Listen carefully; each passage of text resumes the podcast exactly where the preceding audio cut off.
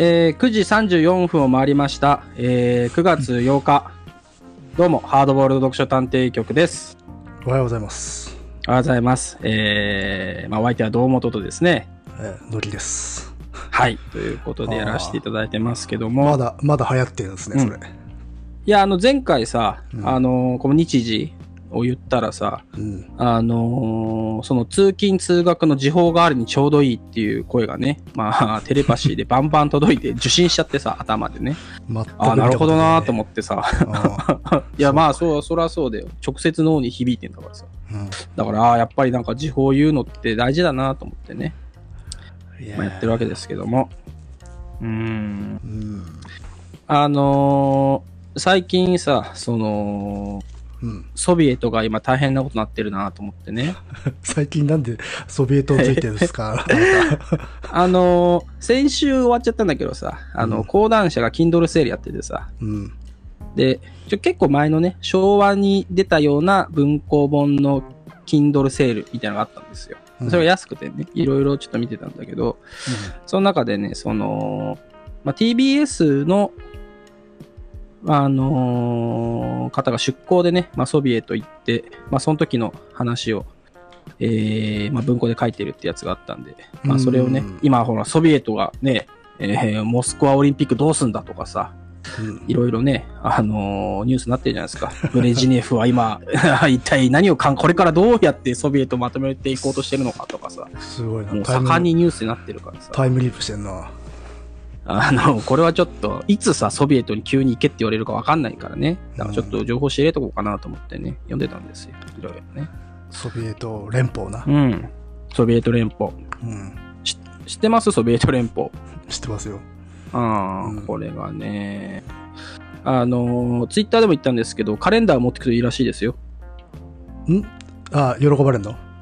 喜ばれる。あーあのーその女性のね、えー女性が書かれてるような、あカレンダー持ってくとまあその、例えばスピード違反で捕まったりした時にでね、うんあの、向こうの、あのー警察の方から、あの、カレンダーあるかって聞いてくるからさ。ちょっと刺激物が欲しいのか。そうそうそう。で、その時に、まあ、ありますと。ただ、やっぱね、そのカレンダーも結構大事だから、うんこのタイミングで出すべきかっていうのはね、いろいろやっぱ悩むとこなんですよ。ね 今かなみたいなのは、その、あのー有限だ。いや、じゃあ、持ち込みも大変なんだよ。そのさ、カレンダー持っていくのもさ、いろいろさ、その、チェックが入って、なんかいろいろめんどくさいから。貴重なアイテムだから使いどころ貴重な、が難しいね。そうそうそう。でやっぱボールペンと、まあカレンダまー。で、やっぱりその、やっぱカレンダーだね。ただ風景のカレンダーは、あの、意味ないからさ。あ、あーなるべく。ね、えーまあそう、あのそうかグラビアがね、あるやつ。グラビア的なもの、うんグラビア的なものが載ってれば、あの、去年のものでもいいらしいからさ、カレンダかーね。うん、だ結構そこはね、あのちゃんと仕入れて乗ってった方がいいと思いますよ。なんか RPG みたいだな。あアイテムの使いどころが大事っていう。そうねアイテムの使いどころが大事。今かな？今、今エリクサーかな？みたいなところはね、いろいろありますから、ね。今使うと次の面でそうそう、次の、そう、じゃあ次カレンダー、日本のカレンダーで優秀できるのはいつなんだって思うと、やっぱりね、なかなか難い。しいですし、うんあと面白かったのはね、えーっと、まあ、ソビエトさ、まあ、いつでもそうだけど、物を買うのが大変なんですよ。うん日本と違ってね。うんスーパー行きゃ欲しいものがあるなんていうさ、あの世界じゃないから、うんみんなその買い物には苦労するんですけども、えーっと、まあ、街歩いてるとね、なんかおじさんの周りにちょっとね、あの人だかりができてるんですね。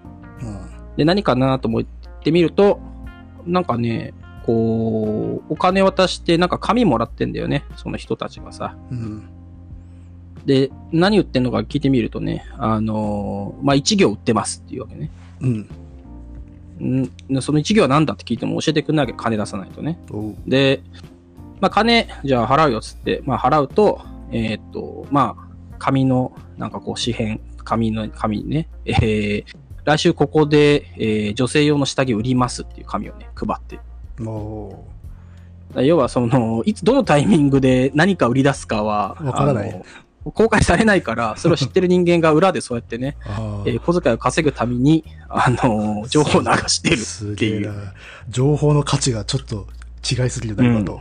そうそうう。んまあ、そんなね、えーこうソビエトです。これからのビジネスは情報だとか言ってるけど、いやいや、かつてすでにあったんだぜっていう。いや、それはそうでしょう。もうね、もうそういう世界ですから。でもあれだな、ソビエトっていう言い方がちょっと昭和の人っぽいな。ああ、いやもう僕なんかもうソビエトですよ。あの、そう、あの、ウに点々のさ、ビ、ビエトね。ソビエト。うんだってほら、正式な国の名前じゃないからな、ソビエトって。え、そうなの？じゃあ正式にはなんつうの？いや、だからソビエト連邦だからさ。ああ、連邦ね。はいはいはいはい。でもなんか昔のおじさんとかはよくソビエトって言っていた気がする。うん、そうだよ。今はソ連って言うでしょ、やっぱ。あ、ソ連っていうの？今は わかんない。ああ、そうか。ちょっとね、あのー若干この今ディスコードで、あの、世代間の差を今ちょっと感じちゃいましたけどね。あれもともと評議、評議会って意味だからな。え、どういうこと？ソソビエトって？うん。へえ。あだから各国にあったんだよ、ソビエトって。え、そうなの？うん。中、中共ってことじゃなくて？あだから中国もあのソビエトがあった時あるよ。へえ。それ評評議会のことを言うから。うん。ああ、そう共産勢力が、うん、作るせなるほどね議会のことだから。あ今日ちょっとね、あの、ソビエトバトル、だから、ビブリオバトルじゃなくて、お互い持ってるソビエトのソビエト情報つけ合う。ソビエト情報 をぶつけ合って、えーその中から立ち上る、えーソビエトを輪郭を掴んでいこうっていうさ、あの、非常に高尚な会。まあほら、共産主義ってね、いうんい一定数いますからね、常に。共産主いや、それ義者。はいるでしょ、全然ね。入れますよ。まあ最近だと、なんだっけ、うん。あの人。上坂すみれとかそうだよね。上坂すみれって誰？声 声優、声優で声優。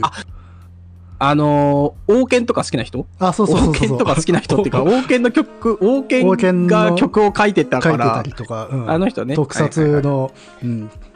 とかね。でもさ、それって別に主義主張、そう、文化的なさ、共いやだから産権が好きですとさ、しあれが違くない？あ、だから共産主義じゃなくて共産趣味。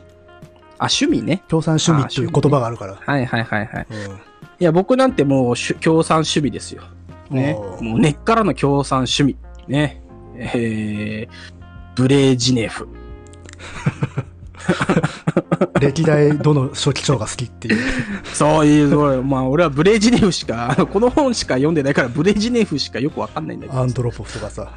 アンドロポフとかもいるわけで、ブレ、とにかくね、ブレ、今、ソビエトではブレジネフがとにかく大人気ですよ。その、ニュースとかでもとにかくね、もうブレジネフしかもう映らない。フルシチョフファンとかは結構多そうだけどね。フルシチョフ？ちょっとそのさ、あのー俺が知らない情報をちょっといろいろちょいちょい混ぜてくんだ。ないや、どっちかっつったら一番メジャーじゃないか。フルいやー、どう、それやっぱ世代間のあれじゃない？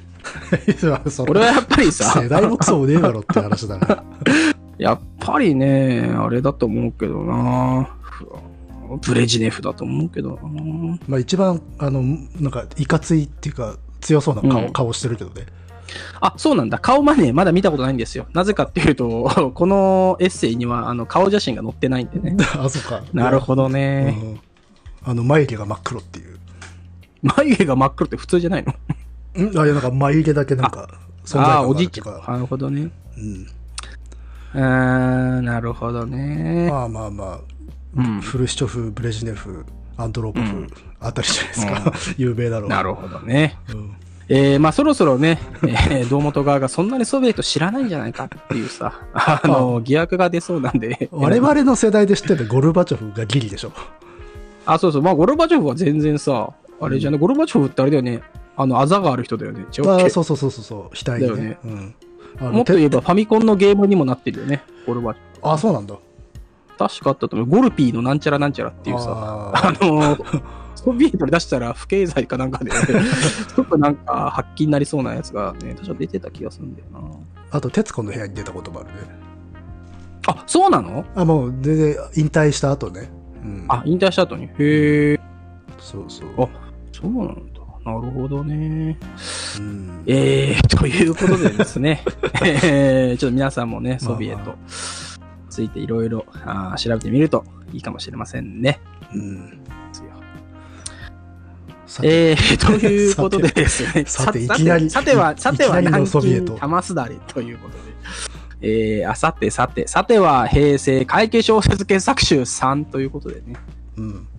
いやー、あ長かったな3そうね。結構出てからしばらく経ってるんだけど。ねえ、だって我々さ、結構、まあ、このポッドキャスト始めた瞬間、瞬間というか、始めた時にちょうど出たかな ?1 がね。そのぐらいじゃない？ちょっとわかんないけどね。まあ、3が出たのは去年の11月うん。で、ねえ、だから、だいぶ1年、一年は経ってないけど、結構ねう、ん。本当は、あのー去年の年末ぐらいにもう入ってるのかなと思ったら、意外や意外、えーこんなにかかってしまいましいたけど。ろんなことやっちゃうからさ。ねえ、いろんなことやっちゃうから。うん。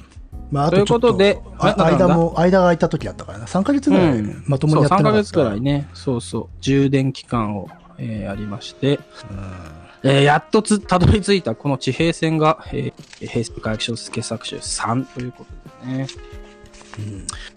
えーまず平成会計小説傑作集というものがね、えー何ぞやということなんですけども、えーまあ昔ですね、えー平成という年号がございまして、うん。えーまあその平成30年、30年間で、えーまあ、傑作的なね、えーうん怪奇小説を集めたアンソロジーが、このね平成怪奇小説傑作集3、まあ1、2、3、全3巻なわけでございましてね。ソビエトがなかった頃の平成。そう、ソビエトがない、あの、世界線のね、方のですけども。だ言ってみればこれは歴史改変 いやいやえやー、やこ怪奇しいややこしい小説ですよ。本当はソビエトまだありますからね。うんこれはね、はっきり言っておきますけども。えー、まあ、例によってね、じゃあ、我々、あのーまあ、探偵局を営んでおりましてですね、え設定をちょっとさ、あの、久々にちゃんと、がっちり、がっちりね、設定を思い出しながら、ディテクティブしてないですからねデ。ィテクティブ をしてね、そうそう。うんまあ、我々ね、えー、まあ、大学を卒業して定職にもつかず、えー、街角のさ、そういう言い方もないだろうっていう。喫茶店、1階が錆びれた喫茶店の、えー、2階にですね、えーえーまあ、我々探偵局を構えてですね、もう何年の月日が流れたかってとこなんですけども、うん。まあ、ある日ですね、えー、妙齢の女性、まあ、着物を着た女性がですね、まあ、カランコロンと訪ねてまいりまして、えー、まあ、どうされましたかと。まあね、えーボロボロの応接、応接セットのソファーに座っていただいてですね、えまあ、どう、いかがなされましたかと聞いたところですね、えうんえー、亡くなった主人が、あのー火葬場で燃やしてみると、あの、中から、あの、骨と一緒に3冊の本が出てきたと、まあ、いうわけですね。焼けなかったその女性が。焼けなかった3冊。うんで、それを取り出してみたところですね。まあ、なんと、この平成会議卒傑作集という本だ。うんで、まあね、その、まあ女性はやっぱりその、夫の体内から出てきたんで、ね、なんか、読んでみたいけど怖いし、その、実際つまんなかったら嫌だなっていうところもあったりするんで、うんえーぜひこの探偵局でですね、えーこの本読む、読んで面白いのかどうかっていうのをですね、ちょっと調査していただけないかと。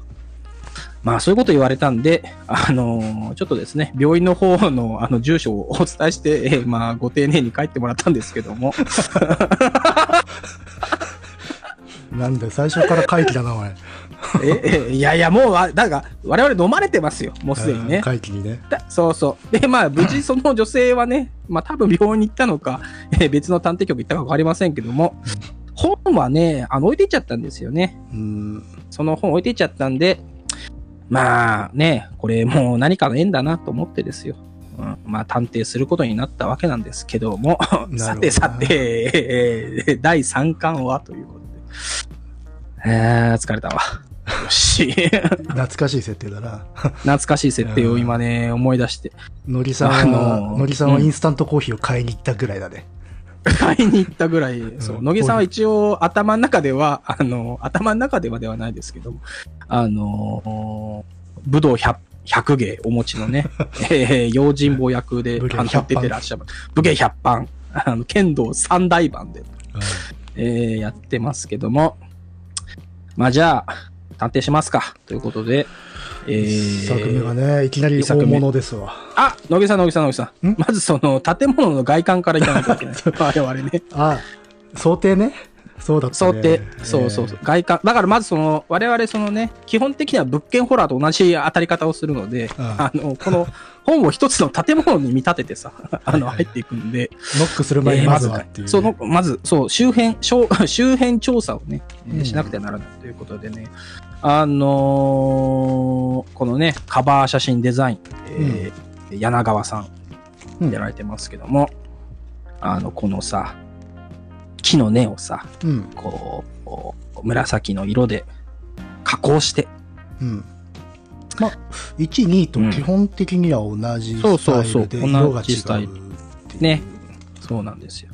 で、前も何回も言ってるけど、こういう、この根はなんか、えー、不丁寧。もうわかんない。ちょっと漢字が今、不丁寧で合ってたかすらえ、あのー確かではないですけども、うん。えー、まあ、木の本本当の根ではなくて、本当の根っていう言い方も変だけど、うんちょっと脇に反れたようなね、えー、根っこをこう写してるらしいですよ。このね、カバーデザイン、写う真。ん。まあ、あれなんですかね、こう、うんこのアンソロジーに、うんの意味合いみたいなものを ね、その可視化してるのかしらね。ね、文学の、まあ本流っていうのもあんのかないのか今はもう定かではないですけど、うん。そこからね、ちょっとそれたところ。でもい、あのー場合によってはね、その、こういう横にそれた根が、あのー本当の根になってしまうこともあるらしいですからね、植物界では。うん。だからそういうね、えー意味合いもこもってるのかもしれませんけども、まあね。えー間違ってたらすいませんということで、ね。まあでも、い一作読むと横に広がっていくしね。そうそうそうそう。まあアンソの役割だから。うんうん、だ我々のね、その、この心にね、根が降りるようなさ。何綺麗にまとめようとしてんだ 大体、でもさ、この、今、そのラインナップを今見てますけど、ラインナップっていうか、その、表紙にね、うん。えーその、この収録されてる作家さんの名前がずらーっと並んでいるんですけども、うん。ちょうどね、あの、始まる前、あの、堂本の方がバカみたいに、その、9時、あの、9月8日です、あははって言う前にさ、うん。ちょうど映画来るの話をちょっとしてたんだよね。ああ、そうね。ホラー映画ねそしたら、ほら、うんあの、いますよ、ほら。来るのさ。えー、えー、沢村。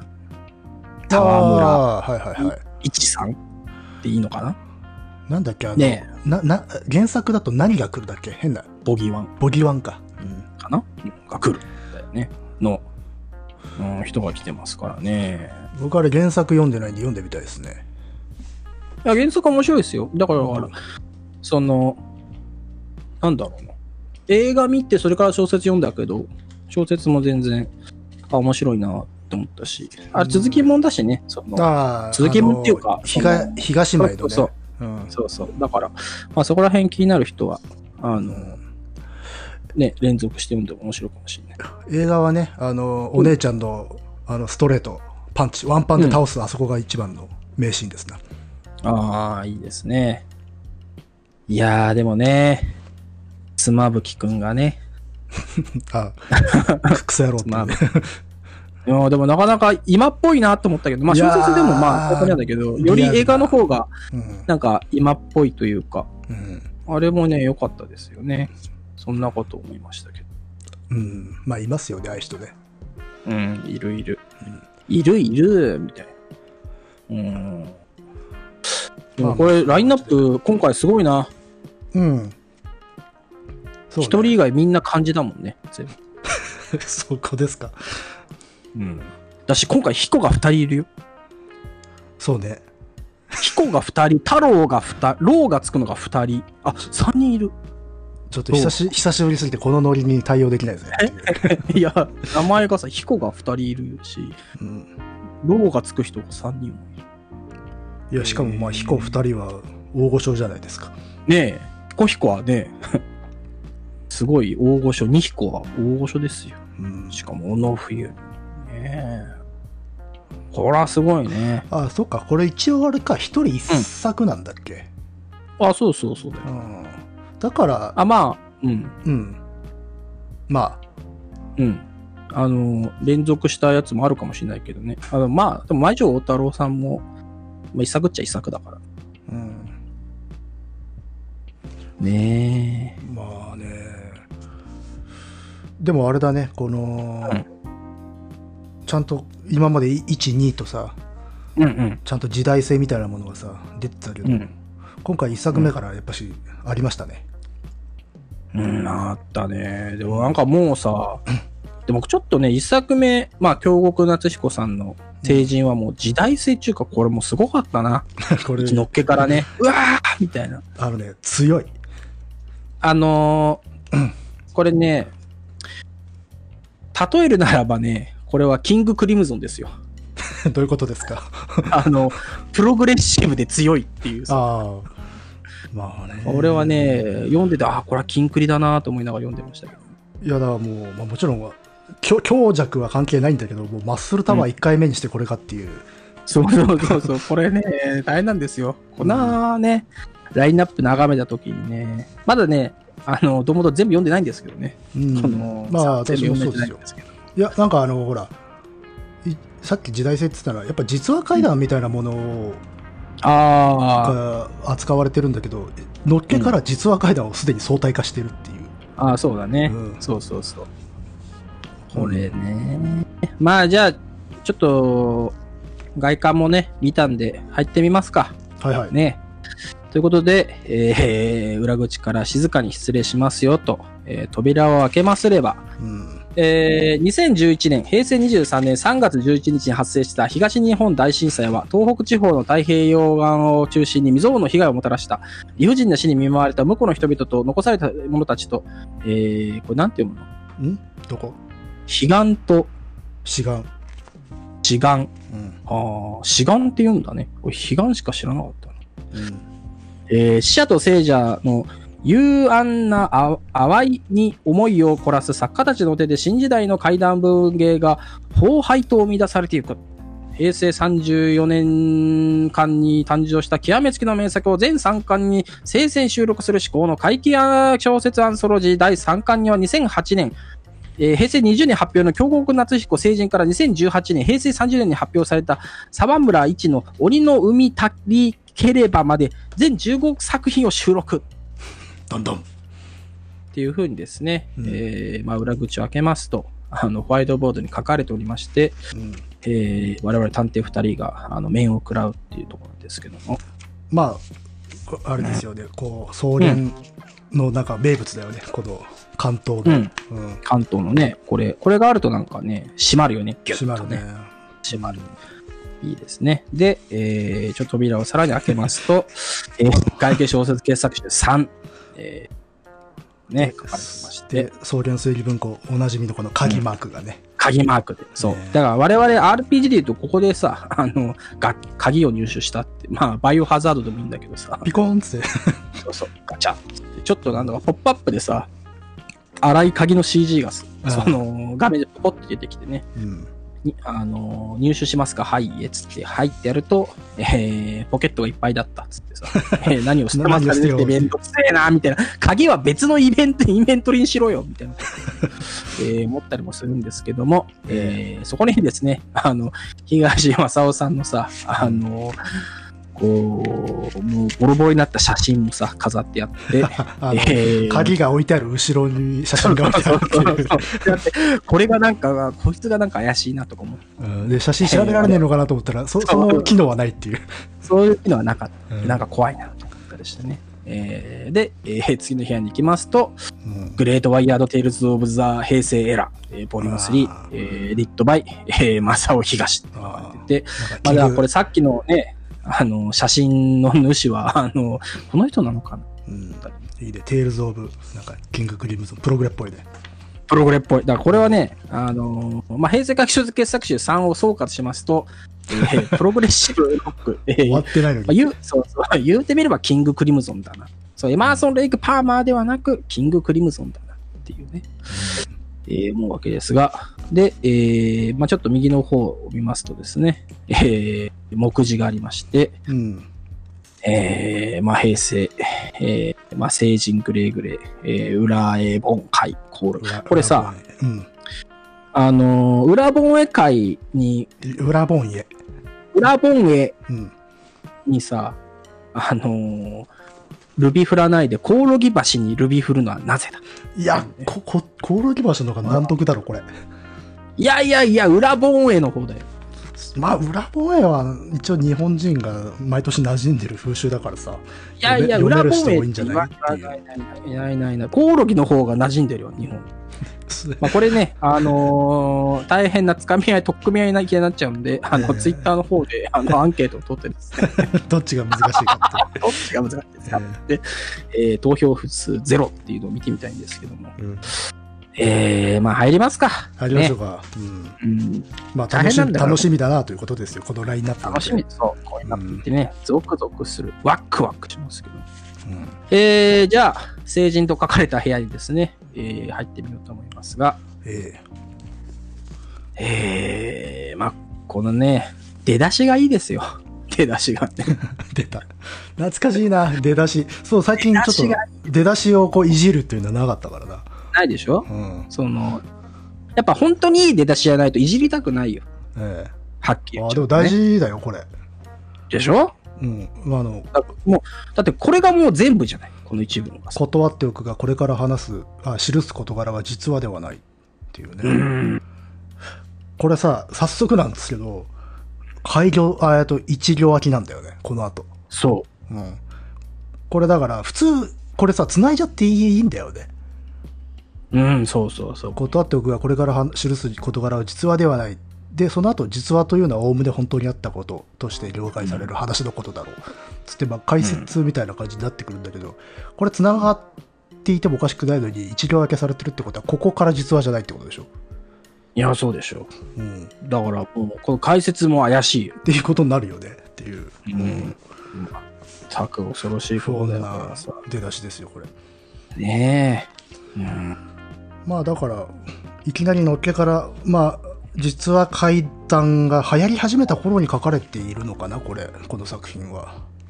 どうなんだろうね。その、時期的に2008年だから、うん。だから、新耳袋とかが出たぐらい。紙袋そうそうでって、いつ頃なんだろうね。そこの時間感覚は。で、もうさすがにこの人らしいというのか、もう相対化してるという。で、それをむしろネタにして書くという。いやー、これはすごいですよ。うん。ある種の、だってパロディってことでしょ、つまり。実は怪談をパロディにするっていう。ねえ。うん、じゃあ何なんだこれはって感じだよね。そうそうそう。じゃあなんだって1行目にもう実実話ではないって言っちゃってるからさ。ね。うん。まあそのもちろん実話ではないっていうのは創作という意味ではない。うん。うん、実話ってそもそも何ですかみたいなことを通ってる。意味合いでの実話ではないだから。ううんん。だって主観が入っちゃえばさ、な聞いた人のね、うん。それがどこまで実、実話。実話ってさ、そもそもさ、うん。どっから来た言葉なんだ？実話って。どっから来たんだろうね、わかんないけど。実話階段以外で実話ってさ、あと実話ナックルズしかなくない？ないですね。うん。これなんだろう？実話って何なんだろうね？確かに両方としていつからあるのかっていうと微妙かもね。なんだろうね実話って。あだから、実話って、もう、だって俺、ゲシュタルト崩壊してるよ。俺もう、ゲ実話っていう言葉に対して。実話あ だから実話という言葉がを使わざるを得ない時代っていうのがあったんだろうな多分昔は実話と嘘ってもっとなんか、あんまり境がなかった時代ってのあるじゃない、ね確かめようもない。そうそうそうね昔。あ、週刊実話もあるよ。ああるいやっていうかあれは同じ会社じゃないのか？あ、どうなんだろうんう。うーん。まあまあだからその実話というのは本当にあったこととイコールではないよというようなことですよね、ね。うんいやーああうんなんか、あれだね。あのーまあ、これが1話目じゃないですか。うんまあ、いきなり前後編になりそうだね。結構これ長くなりそうだな。だってもうすでにさ、30分経ってんだよ。あ、30分だって、だから、ソビエトがいらなかったんだよ。いらないんだよさ実はソビエトがいらなかったんじゃないですか実はソビエトがね。うん。まあまあまあ。まあそもそも客観的事実をそのまま言語化することは不可能なのであるって、まあこれそもそも論ってそうなんですよね。うん。うん。だから実話ってのは真実とかそういう事実とは違うんだっていう、まずその世界観を提示して始まる。ううん。そこから、ねそこからです。小学生うんの作文がね、出てくると。うん。そう。だから、その、まあ、これ主語が誰なのかっていうのもあるんだけど、まあ、えーっと、まあ、京極さんという体なんだろうけど、うん。あのーその、し私がね、えー手元に小小学生が書いた作文があると。うん。でそれをちょっと紹介しますよっていうんだよね。うん。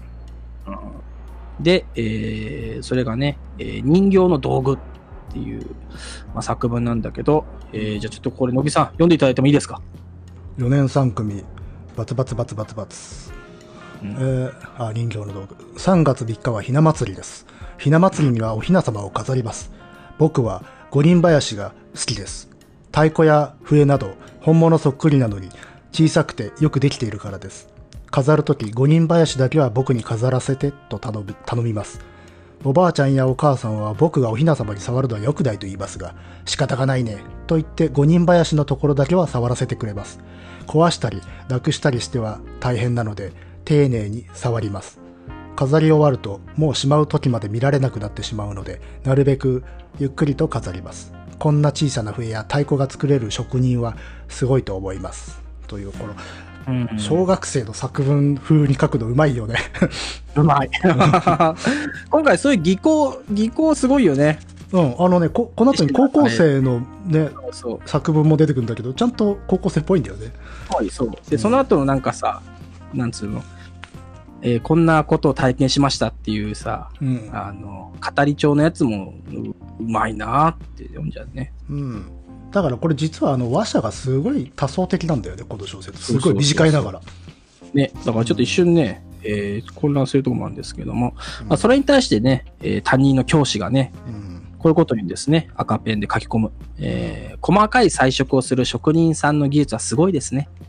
えーバツバツくんの家には小さい妹さんがいるのかな家族で飾り付けたおひな様を見ながらお祝いしたのかなっていう、これちゃんと、あのーあれね、習って大事は使わないっていうね。そう、赤ペン先生的なね。で、別に怪しげな虚実は見当たらないってこう書いたんだけど、ああるよ、ね。いやいやいやある。あ るめちゃめちゃあるよよっていうめ。ちゃめちゃあるよ、これ。うんちょ、のびさんの方からちょっと言ってくださいよ。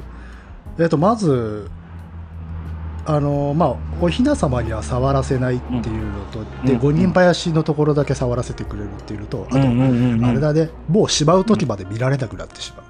ああ、そこね。じゃあどこに飾ってんのっていう。はいはいはいはい。あの、私違うんですよ。そこじゃないんですよ。おどこなんですか？あのーやはりディティクティブするってことを考えるとね、うん。あの、一番心おかしいなと思ったのは、えー、バツバツくんの家には小さい妹さんがいるのかなっていうところ、ね。あそう、これも大事ですよ。あのー担任が知らないのか。うん。家族構成そうそう知らないのかっていうのと、ああと、これ、ちょっと後の話になるけど、この作文書いた子は、あの、返却を拒否してんだよね。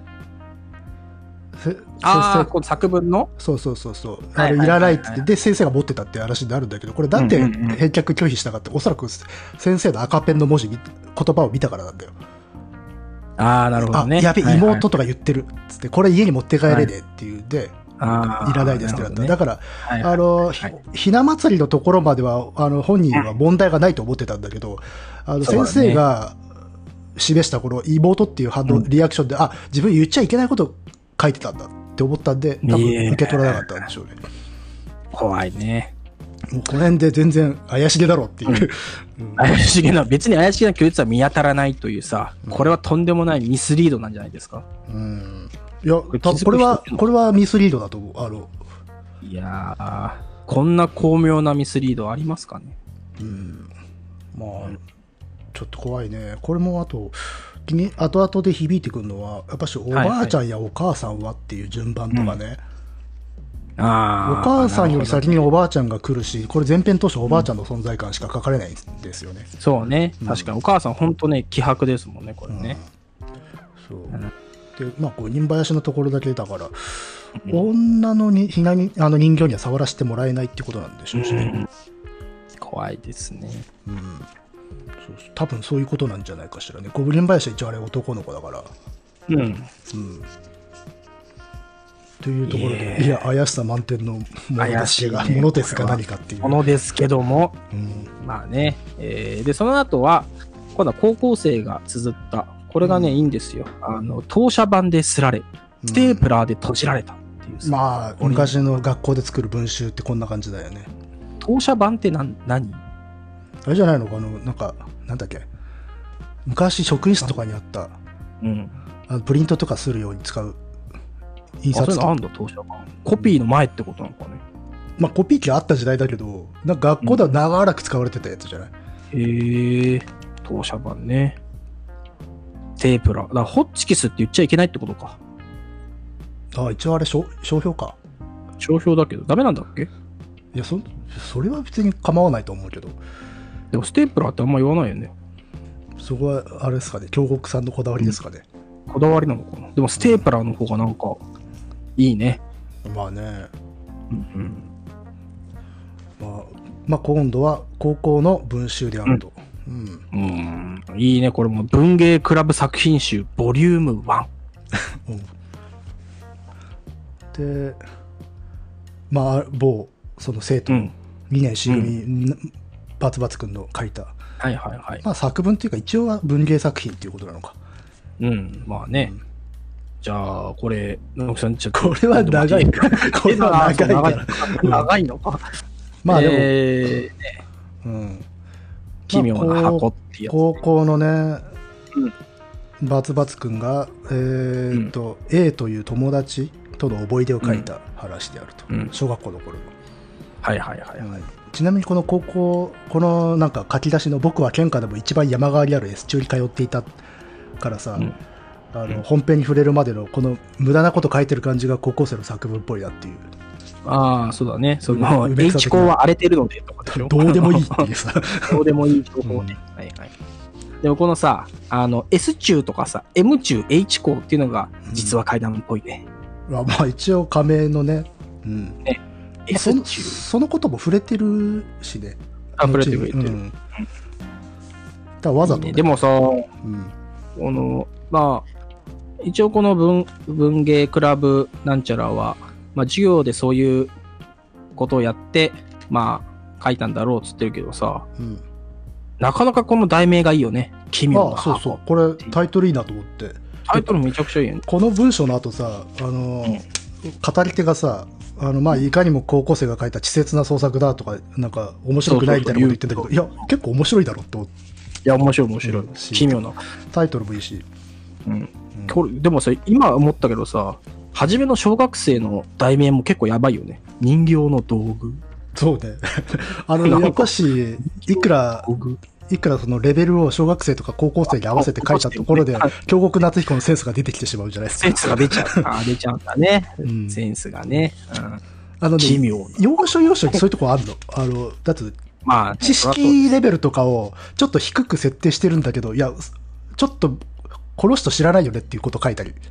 そうね、うんこここうまい、うまいな、みたいなとこもあったりね。まあ、いいですけどね。まあ、その奇妙な箱をね、えーまあ、どういう話かと言いますと、えーそれを書いてる、えー僕には小学校時代から仲の良い A という友達がいたんですね。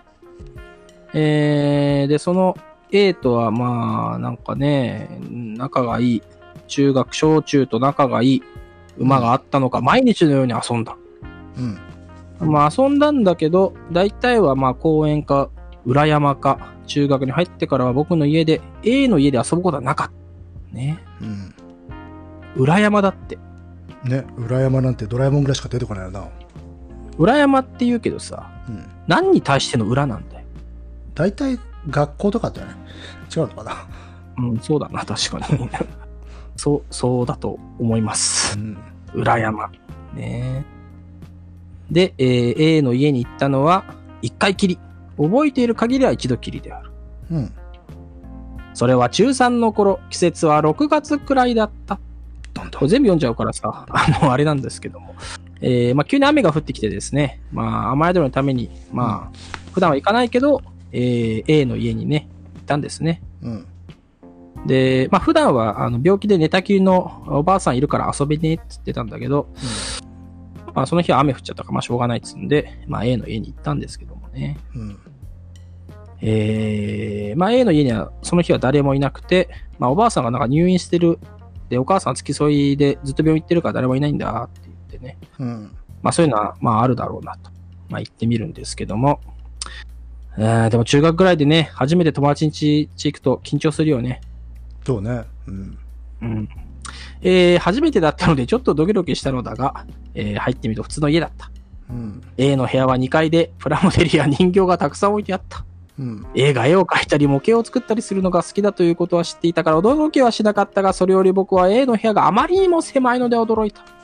まあ、この時点で、最初のあの、人形の道具を描いた子がこの A だっていうことは、なんとなくわかるよね。あとまあで明文、そうねあの、明言されるけど。人形とかミニチュアとか小さいものに興味がある子であるそうね。でもこれいいね、このさ、友達に行って、友達の部屋行ってみたらすげえ狭いっていうなんかさ、3畳ぐらいしかないっていう、え？みたいなね。でもなんか妙なリアリティあるよな。こういう、こうあるある。こういう部屋あった気がするなっていう。なんかね、うん。そう、あれなんかお前の、お前、その、これもさ、うんあの、笑いと恐怖は紙一重だなと思うけどさ、うん。あの、深川亮だったら一言ネタにしちゃうもんね。だからおあれ、お前の部屋、お前の部屋だけ狭くない？ってさ、わかるわかる。うん。お前んちの天井低くない？と同じさ、うんあれとあ同じような感じでね。多分だから、いや、これ同じ感覚というか、あの、小学校ぐらいの時にと、あ遊びに行く友達の家って、最初の文化、あの、文明衝突みたいなもんだから。そう、文明衝突がそうそう、コンクリートするんだよね。うんあれ？みたいな。あれお前？あの、文化が違うっていう。そうそう。ん庭こんな広いのになんで家こんな平べったいんみたいなね、とか、あとほら、階段の、あいつんちの階段の匂い、匂い嫌じゃね？とか、そういう世界あるじゃん。いやー、僕はそういうなんか、あの、意地悪な考え方持ったことないんで、あ自分の、意地の悪さにはちょっと今驚いてますけど。いやいやいやいや、これ聞いたらもう乃木くんをさ、うちに招こうっていうさ、人がいなくなっちゃうよ。うち来たら階段の匂い嗅がれちゃうな、つって。階段の匂いってそもそもなんだよ、と思ったけど。いや、でも匂いってあるじゃん。人んちの匂いあるよっていう。あるけど。まあ階段ね、あーまあね。まあまあまあ、でなんかもそのあるよねその時のこの古傷をちょっとこう触られるん感覚あるな、あーこの辺のシーンが。そうあるうんあるね。うん。で、えー、まあとにかくね、あのー狭いから、確かにこれでは遊べないな、と思った。ねで、まあ夜は一階の仏間で寝るんだ、つってね。うんうんまあ言ってますけども。うん。まあそうなんだな、つって。で、ここでね、えー、A がさ、まあ狭いけどここにいてくれと。うんコーラでも持ってくるよっていうわけですよ。まあ、コーラですよね。ねさっきはホッチキス言わずステープラーっつったのに、ここはさ、コーラって商品名出すの？いや、だってなんて言うんだよ。コーク？いや、もしくは炭酸飲料持ってくるよってさ。あの、カラメル、カラメルっぽい色の炭酸飲料持ってくるよ。ここ、ここセリフだからよ。あ、そうか、セリフだからね。あれか、テトラポットと書かずに、ショーハブロックって書く。ショーハブロックで書く。だから、ここもあの、コカの、昔はコカの実を入れてたって噂もある、あの、あの、薬局で売り出されていたという。薬局薬局で売り出された薬として重宝されて、まあ、バギのネタではこすられすぎてるあの飲み物持ってくるよっつってさ、うん まあ言って、えー階段降りていったってね。うん、そしたらまあよくあるパターンとしてなかなか戻ってこなかったからちょっと探検しちゃうよ。って、これはまあ覚えがある人多いんじゃないかね、なんかさ、その、初めて友達が来た時に飲み物を持ってく時のさ、うん、迎えた側の緊張感もあるしね。あの試されてる感があるな。試されてる。うん。その、コップのセンスとかさ、まあまあやっぱし普段使ってるちょっと可愛いやつは見せないよな。見せない。あの、普段、あの、うちの家族で使ってる熊の なんかイラストが描かれてる長っ細いコップではなくて、父親がたまに、えー、ナポレオンを飲むとき使っているあのグラスを出すか、いや、でもあれを出してるのが親にバレるとなんかあれだし、ちょっと気取ってるみたいでかっこ悪いし、そういえばこう、氷はあったっけかなみたいなことをね、うんまあいろいろあるわけですよ。まあまあでその間やっぱしあのちょっと隣の部屋覗いちゃうっていうのはありそうますよねそうそう。まああれね、そう、手持ち無沙汰だしね。あと三畳で狭いしね。まあしょうがない。うんえーで、えーまあ戻ってこないから、僕は、えー、しめしめと思って、えーうんまあね、その、そんな狭いわけじゃ、ひ、狭い家じゃないんで、小さい家じゃないのに、うんなここだけ狭いのも変だな、みたいなことを思って、うんまあちょっと他の部屋でも開けてみますかと思って開けたわけですね。うんうん。向かいの部屋にね、襖のお部屋があって、そっちはすんごい広いんだね。まあ、10畳以上ね、あって。うんえー、タンス、洋ダンス、和ダンス、いっぱいこう、なんか衣装部屋みたいな、ね、ぐらい、いろいろ置かれてて、あー、なんか、これを書いてる僕もね、貸し衣装屋でもやってんのかなってさ、まあ、それぐらいなんか、えー女物、子供服が多い。うん。うんだからこの家にその女の子いないから、まあ変だな、みたいなことをね。だからそう、ここであの地味に言われてんだけど、A は一人っ子で兄弟はいないはずであるっていうのが書いてあるそれ見て、ああ、そっか、あの、家族からなんか、あの、邪険にされてるのかなってね、うんえー、一瞬思ってしまいますけども。まあ、この辺で怖いですよね。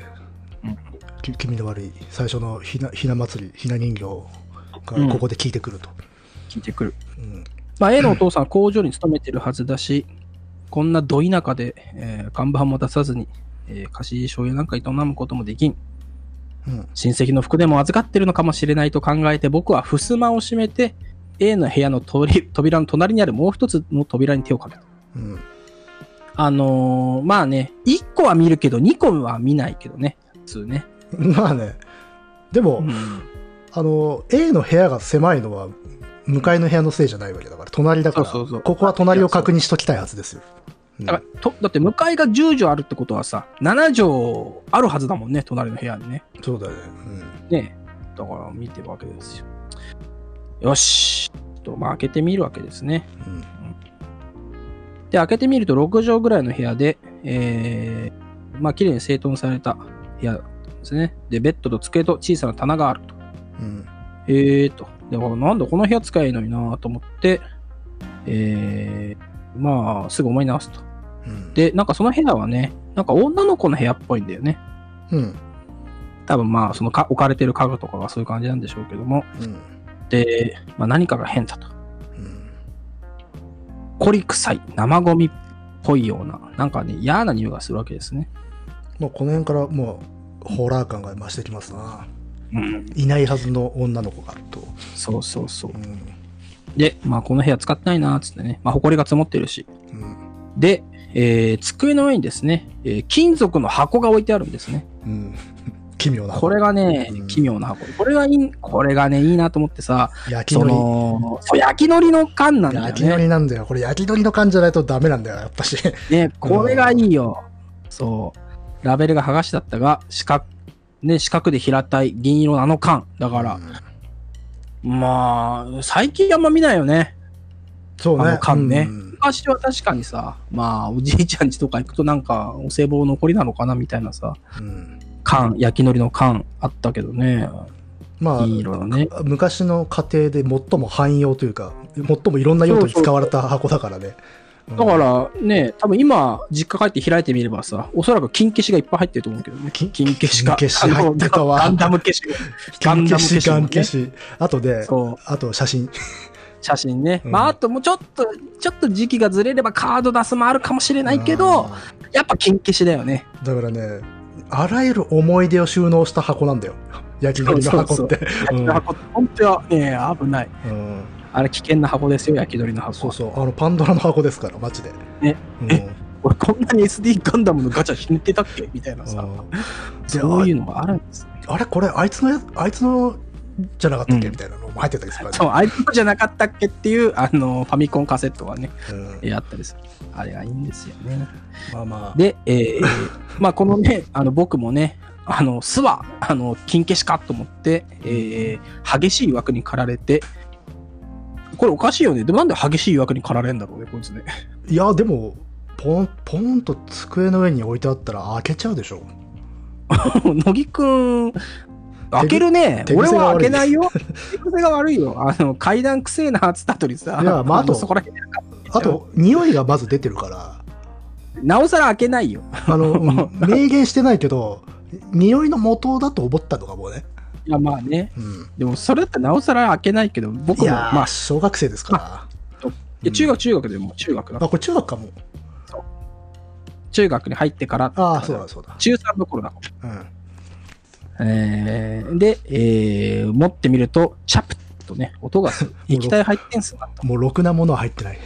ねだってチャプチャプつった瞬間にもう金消しは入ってないんだか金らさ。消しは入ってないね。うんね、眼いやもしかしたら、あの、水に浮かべて、なんかさ、金消しをちょっとふやかして、後々加工しようかなと思ってるのかもしれないけど、あそこはちょっと汚れちゃったとかな。汚れちゃったから、えーやってるかもしれない。でも、チャプチャプ、へーっつって、えー女女の子の部屋だしな。ええで、僕は缶の、まあ、戻してね、えー慎重に蓋を開けた。この辺もさ、おかしいんだよ。蓋がカタカナだ。そうね。数間に対応してるね。ふつまとさ、あとタンスとね、ダンスと、ホコリとさ、うん、まあまあ、なんかね、ラベルとかなんか急にねカタカナですよ。あの、京極さん、あの、段組とか、あの、媒体によって文字数調節する人だから、そういうのもああるかも、と、あれ、あれじゃない？あの中、高校生だからさ、ふすまって書けなかったから。いやいやいや、そんな、それだったら、あの、親戚の席とか難しいだろ確かうんまあ、そういうことですよ。で、開けてみるとそですねあ、そっか、これでも作文だもんな。そうそうそう。うんだから書けなかったっていうこともあるのかな。ふすま書けないか。うん。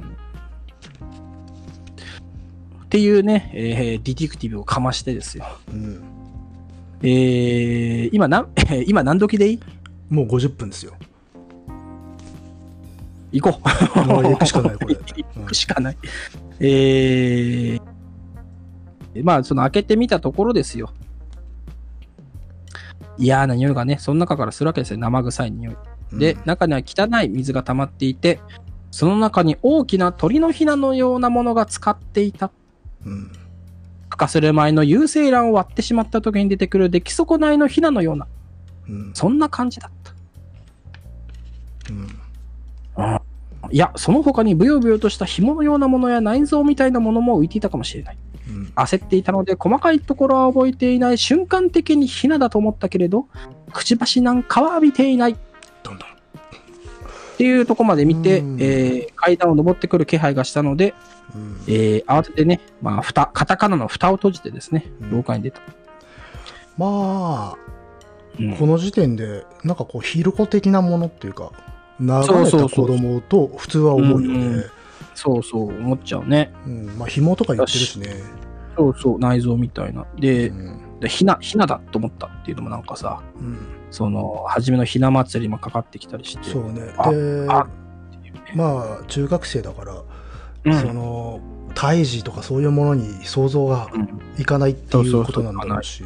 うんうんとなってくると、ひな人形と衣装とこの部屋をどう考え合わせて、あひあれか、成人ってそういうことか ってなっちゃうんだけどね。そうそう、せそう。ああまあ、後人に々読むとさらにね、人にならなかったってことねっていう。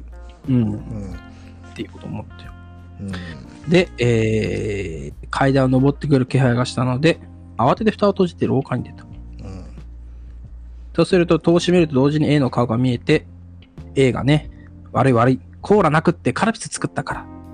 うんだこれなんだよね。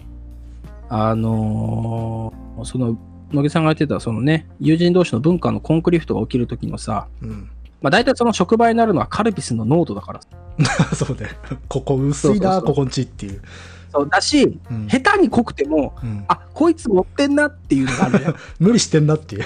してんなっていうさ、あと、うんストローありなし、氷ありなしとか、まあ、いろんなその、ね、カルピス評価点みたいなところでね、分水域みたいなところで、まあ、やっぱりこの先に あの仲良くできるかどうかっていうのがね、ここだらな。れちゃう。でもまあ、コーラの方がクールだから、コーラがないって結構痛手なんだよな。痛い痛い痛い。だコーラ、うんしかもね、これすごく大事なのが、あの、コーラでも持ってくるよっていう宣言をしてるんだよね。だから、うん。変、下手な話ね、あのー瓶のさ、うん。昔ペットボトルがなかったところの、あの瓶のハンディなさ、うん。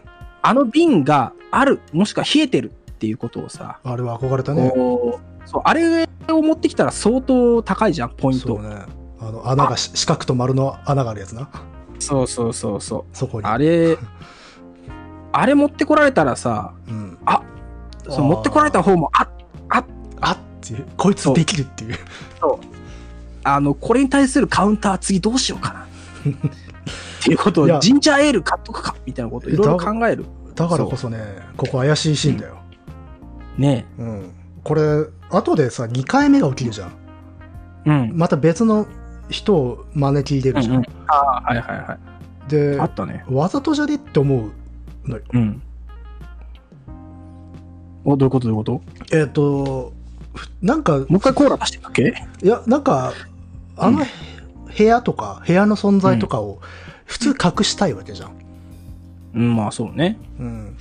で、なかなか戻ってこなかったって言ってんだよね。で、それカルピス、あの、カルピスしかなかったあからあー、そうだっていうことね。言ってるんだけど、なんかちょっと苦しいなっていう。ああ。うん。本当に隠したいんであらば、割とこう、あんまりこう、開けないようにっていうか、あの、時間を置かないようになんとか焦るでしょ。はいはいはいはい。うんそういうことね。まあ確かにね。もしくは別にね、一回で待つっていう手もあったもんね。三そうそうそうそう。狭いからね、三畳だから。ああ、そういうのもあったかもね。いや、これね、後で触れると思うんだけどね、その、お大学になってから、あの、B 君っていう友達と、をはい、はい。止めるじゃん。その時も、うんあの、どっちが誘ったか分かんねえみたいなこと言ってんだよ。ああ、言ってたね。うんはいはいはい。だからちょっと実は招いてるところがあるんじゃないのかという、ちょっと疑惑も持ち得るよなっていう。なるほどね。うん。でもそうなると、なおさら、初めのコーラっていうのがね、うん。じゃあ、だからもうカルピスという屈辱？いや、うんカルピスは美味しいんだが、カルピスという屈辱を経てもなお、うん時間をちょっと置きたかった。そうなのかもね。だから、あ、そう考えるとあれだね。そのさ、まあ、古いモルタル作りの家じゃないですか。うんで当然ね、人が他にいないって言ったら足音が聞こえるわけですよ。2階のね、ギシッみたいなさ、うん。気配が分かる、感じるわけですよ。うん。だから、この、僕、僕じゃなくて、まあ友達のね、A 君がさ、コーラをね、多分手に取った時にさ、うん。ギシッととかしたんじゃない？襖今開けたな、みたいな。あ2階がね。で、急遽、あの、コーラをしまって、あ。カルピスを。カルピスを、そうう、んコロンコロンつって入れてですよ。うん。で、えーちょうど、あの、今、缶開けたかなっていうぐらいで、えー悪い悪いっつって出てくる。あ上がってた。まあ、だから、あのー部屋入ったの？って言って、うん。ね、入ってないよ？って言ったら、ね、A は、まあ、あこの部屋、と僕がこの部屋何って言ったら A は別に？と答えたって,、うんっていうことだから、あ部屋のこと知られたくないんだなというふうに読めるんだけど。う。うんん。まあちょっとそこら辺はね、なかなか、特にこ、うん後半の話をあれ見ると、どうだったんだろうなっていうところは、まあ考えなくもないね、これはね。だって見られたくないものがあったら家に入れないでしょ、やっぱし。どう考えても。いくら雨宿りだからといっても。そうだけどさ、うんもしかしたら、あの、ブロマンスだったのかもしれないしね。そういうことなんですか？あの、だってね、鉄板じゃないですか、そのさ、うん雨がさ、パラついてきて、中3ぐらいでさ、ちょっと、あの、うち近いから雨宿りでもって、これもうタッチですよ。足立光的世界だよ。うんまあまあまあまあ全く乃木くんが乗り気じゃないけど、ね、いのっていう説明全く乗り気じゃなくて、いやもうびっくりしてるけどもね。いやいやえいや、ーすごい、すごい足踏みしてんなと思ってさ。なかなかそうもうねねなっていう、。えー、進ま、あ、そうですね、進ま、えー、まだあんだっけ、これ。これでおしまいじゃないの？いやいやいやいや。まだまだある。まあまあ、ともかくこの作文は、あの、あれは何だったのだろうかと締められていると。うん。だからその後、付き合いがなくなっちゃうんだよね。それ以降、A との付き合いなくなったってさ。うん、すごいよね。それまでだって毎日のように裏山とかで遊んでたのにさ、うん。この一件があった瞬間に付き合いがなくなった。まあ、一応受験を控えていたせいもあると、あの付け加えられているはいるが、そうまあ、だから普通に付け替えがまたなんかさ、普通に読めば、あの部屋は見られちゃったなと思って付き合いがなくなったというふうに解釈すべきところなんだけど、まあ、さっきも言ったような疑いもあるから、ねうん。ね。えーで、あれは何だったんだろうか、終わりっつってね。で、うんその後、えーまあ、多分、まあ、京極さんというか、まあ、また私に戻ってきて、語り手に戻ってきて、えー、稚拙だっつってね、えーうん断断罪されるんですけども。まあまあ、あのーただの、まあ、高校生が書いた、うん。まあ、レベルの低いものではあるが、さっきの、あのー人形の道具と、実は関連があるんだよということをここでね、示す。そうそうそうそう。言うんだよね。まあ、結論から述べようっつってね。うん。うん人形の道具を描いた小学生こそ、奇妙な箱に登場する作者の友人、A なる人物なのである。うんねこれでもう読んでる方は、まあ、度肝を抜かれるわけですよね。あのーぐっと面白くなるよね、ここからね。うん、そう。あもうそれ分かってるからさ、語り手もさ、あのー線をいっぱい使うもんね、ここね。あ、ケーセン。経線、うん作品、経線、作文、なっている、経線つもりでとかね、友人、経線 A、で、しかも、さて、経線だ。これはすまあまあごいですよ。あの、決めの時に使いますよね。ねだからもうここババババって感じだね。うんさて。まあでもなんかこう、うん関連がなさそうな、このなんていうの、うん。創作物とか作文がうん。あの同じものを語っているんだっていうのはね、それこそあの残影のようなね。そう、俺も残影だって言おうとしちゃったけど、このさ、あの、どこを撮ってもさ、残影が顔を出す。あいやこれ残影とそれさ、共通点あるよ、やっぱし。ねえ、これね、だこれはあれだよね、あの、久保さんがいない残影ですよ。だそうね。うん。あの、この私はね久保さんを許さないタイプの 書き手なんで。。だし、あの、まあ、この後出てくるね、まあ、正直言うと B 君がね、久保さん役なんだけど、うん。役割はね。うん。だけど、あの、ダークサイドに落ちた久保さんみたいな感じだよね。あそう、ね完全にそう、取り込まれちゃった側だから。飲み込まれた B っていうんでね、うんまあ、比較してみるとまた面白いんですけども。えーさては南京玉すだれ、えーこの2つの作文はたまたま私の手元にあったものというわけではないと。うんこれはね、えー私、語り部の友人、語り部の友人がわざわざ苦労して探し出してきたものなのであると。えーちなみに、奇妙な箱の作者である人物は6年前に、えー読めませんされていたため、えーまあ、早死にしちゃったっていう。うん早死にしちゃったため、掲載にあたってはご遺族の了解をいただいた。この辺の言い方もなんかさ、なんかこまあ、ドキュメンタリー。送実話会談、ドドキュメンタリー的なさ、うん。手法だよね。そうね。掲載にあたってはご遺族の了解をいただいたっていうね。ご遺族がどうやってこの了解を得れるんだと思うけどね。ん？この流れでさ、その、この奇妙な箱ってやつを、ああ、まあまあまあ。あの、小説誌に掲載したいんですけどってさ、ご遺族了解するかねあの、す説明をしなきゃいけないと思うんだけど、込み入りすぎて説明が難しいだろうっていう。それを聞いて、ご遺族も、なるほど、そういうことでしたらってなぜひるかなぜひってね。そうそう、はあって感じ。じになるよね。とりあえず電話は切るけどね、すぐにね、俺ね。まあまあ、でも、あの、ここで語られてる友人にちょっとあの会談があってっていうことを言うしかないよね。うんだから言うしかない。でもそれこそもう嫌だよね。もまあねう早く亡くなられてたら余計にさ。確かに。それね。で、えー一方、人形の道具を書いた人物。うんね A 君とそのご家族は転居先不明で連絡を取ることができなかった。うん。で、えーだが当時 A 君の担任をされていた人物がご存命だったので、とりあえずその方にご相談し、赤ペン部分の掲載許可だけはいただいた。っうん。ていうことはさ、あの、初めの人形の道具は、掲載許可いただいてないんだね。ああ、だって、とそう、取りようがないからね。ないねう。ん。うん。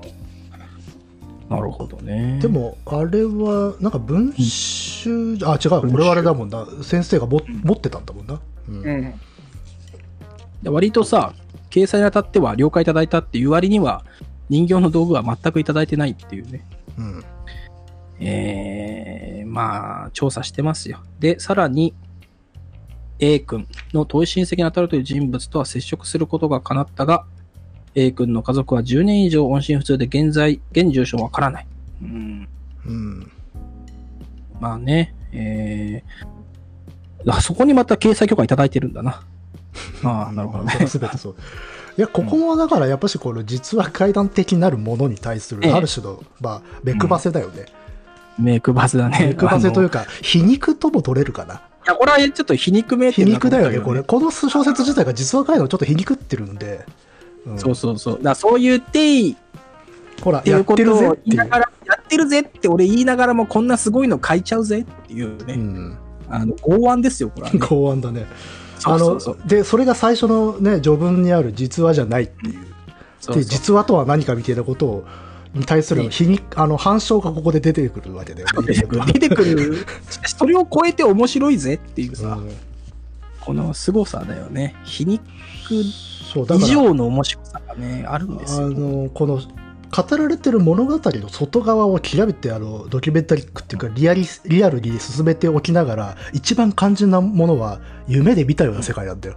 そうそうそううんまあそれは後になって出てくるので。うんうんで、えー、まあそのね、語り部の友人、まあこれを仮に B 君とするとちょっとだんだん分かりづらくなってくるんだけど、まあまあ、えーそれもそういうことだからね。実は階段とマナーだから。で、マナーだから。で、えー B 君は A 君の大学時代の同窓であると。だかうんらそのひな人形、人形の道具を描いた子が A 君。うんで、えー、わた、語り部の友人であり、さらにその A 君の大学時代の同窓が B 君。B 君であると。うんそう。で、その B 君はね、九段の A 君宅に泊まったことがあるっていうんだよね。うんまあ、つまり2例目だよね。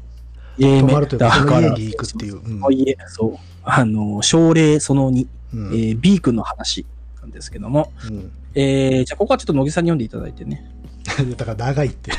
長いのか。うんで、ここがね、いきなりあれですよ。まあ、ここからはね、あの、語り帳でいきますけども、えー成人式に出たくない、そう思ったんだな。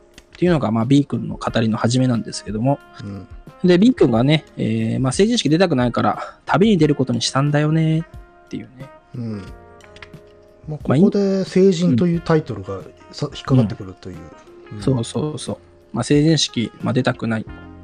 まあ、昔のね、えー小学生とか、まあ、そういう友人と切れてる場合は、なんか行きづらいなっていうのはね、まあね。まあ、あるあるであると思うんですけども、うん行きたくないっつって、もうちょっとだから旅行行っちゃおうっつってね、まあ、B 君は旅行行こうとするんですけども、うんで、たまたま、その、最寄り駅に行ってみるとね、うん A がいるんです。そしたらいたんだよね。ホームに A のやつがっていう言い方ね。この言い方幽霊だよな、完全にな。幽霊幽霊まあ、実は階段っぽいな。しかもその後がさ、アパートが近くだったわけよ。俺の実家の 全く知らなかったんだけどねっていう言い方。うんで、その後の、いや、そんなに親しくなかったのよっていう、いやっていうのもさ、実は階段っぽいな。いやいやいや、何でも、何でもつなげてったら、うん語りは全部そうなっちゃうでしょうが。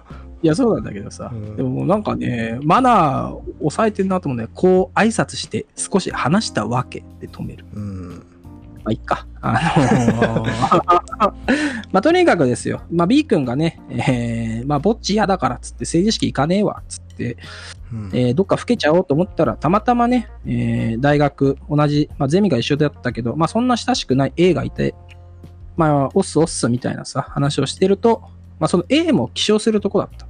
うん。で、えー、まあちょっと、まあ、正月帰れなかったから一回帰ろうかなと思って、っていう、いうわけでね。で、まあ、成人式お前もあんの？みたいな話をすると、えー、うちかそってるからねえわ。って、まあ A が言うわけね。うん。まあ、ああるにはあるんだけど、ちょっとうん。行くのがめんどくさい。遠くで開かれるからっていう。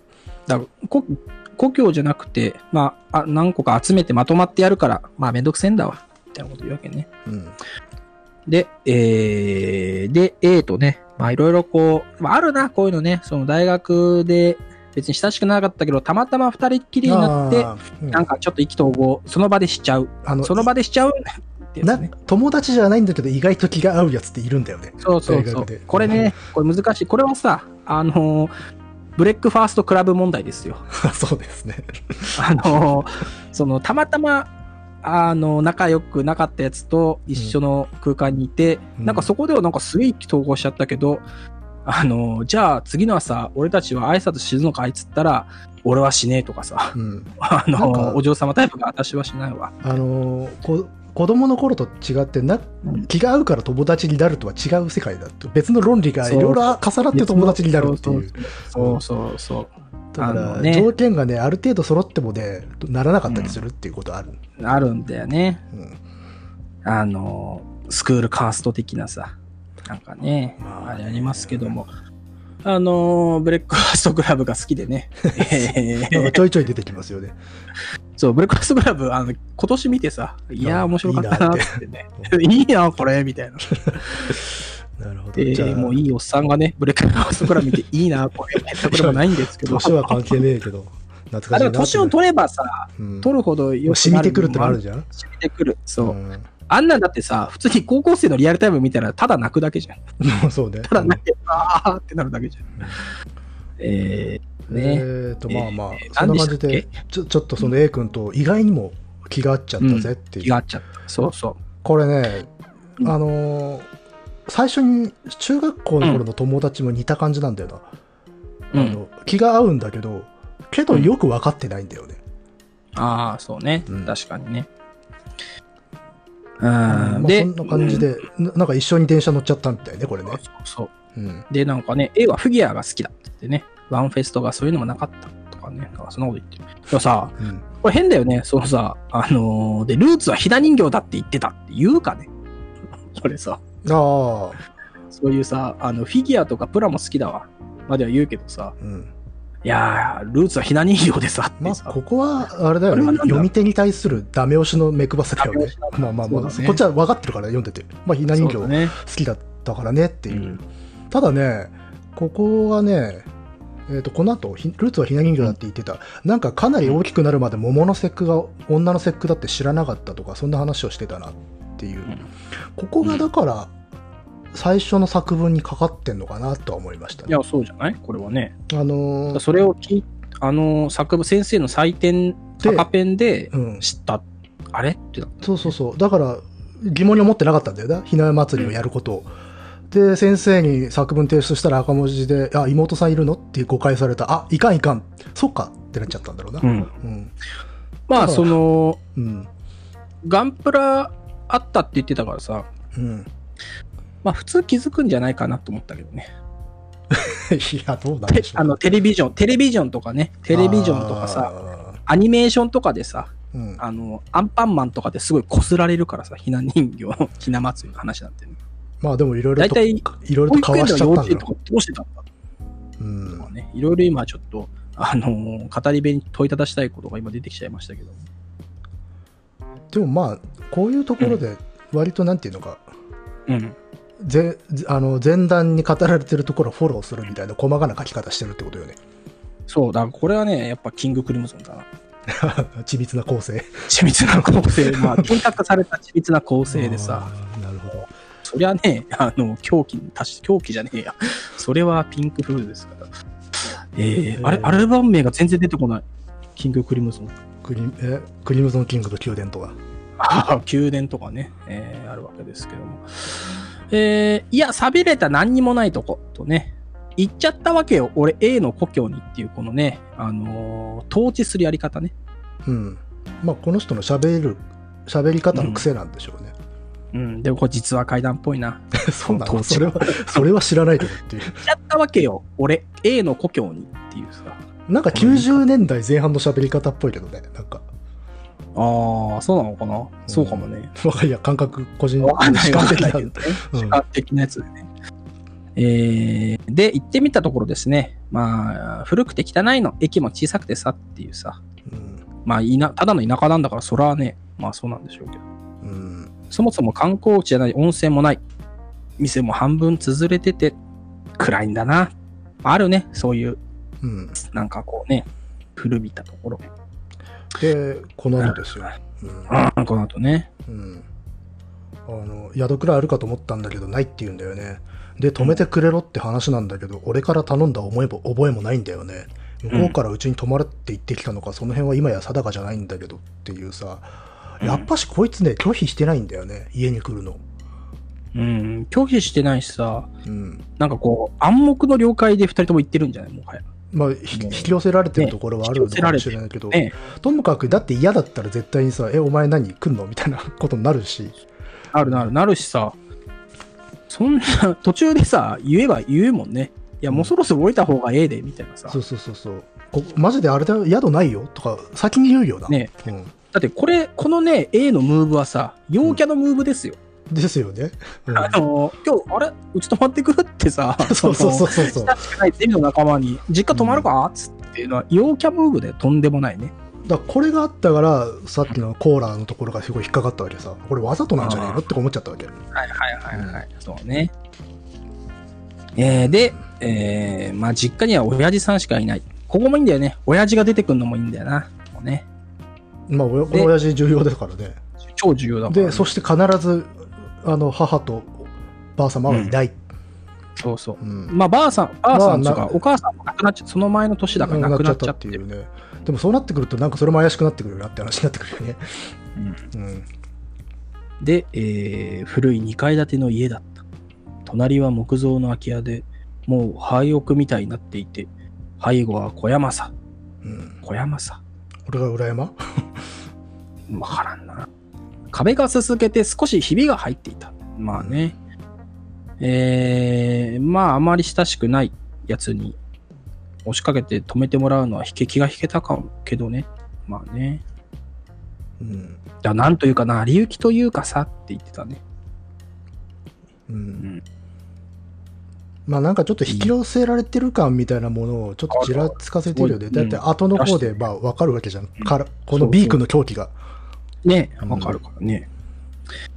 で、まあ陰気だったけど、まあ、俺もダウナー系だったからさ、つってね。ダウナー系もうちょいちょ90い、年代っぽいな。ちょいちょいダサいですよね、この人ね。でだから90年代なんじゃない？うんダウナー系ってわかんないけ90年ど。流行ったかわかんないけど。まあなんか、あの、ホイチョイに出てくる喋り方すんだっていう感じはするね。ホイチョイ？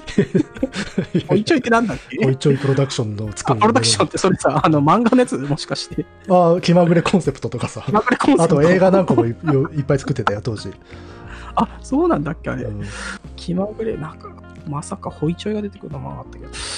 えー、で、映画、覇気がない。まあ、ただいまっていうと、うん親父さんが出てきて、えーまたこれがね、いい親父なんだよね。ちょっと足ひ、なんか怪我して 足引きずってて、働けなくなって、50 代だけど老けて見える。いい親父っていうか、不穏極まりな親父で。もうこれさ、あれだよね。あのーまあ、海外のホラーで言うとレッドネックものだよね、もうね。まあそうね、あの、あのああのもう形で記されてるというか。そうそううんそうそうそう。なんかね、汚ねえ、なんかさ、あのーオーバーオールみたいなの着てさ、うんあそんなイメージがあの出ちゃいますけども。あー薄汚い。うんで、えー一晩止めたいんだけどって言うと、親父がね、愛想がない。どこに寝てもらうんだっつってね。うん挨拶しねえわけだ、こいつがね。うんっていうわけ。えー、まあ、仏間でいいだろうっつってね。まあ、歓迎はされてないっていう。うんうんうんで、えー、まあ、親父も、はいはい、まあ、はいよ、みたいな感じで仏間に通される。で、仏壇、仏間っちゅうから仏壇があるかと思えば仏壇はないんだね。うんで、打ち掛け、うんね、あのー女性の晴れ着をこう、なんつうの、広げ、広げて立てかけてるっていうのがあれば、うんいや、あの、こう、吊るしてるっていうか、吊るしてるのか、あれは。うん。打ち掛けね。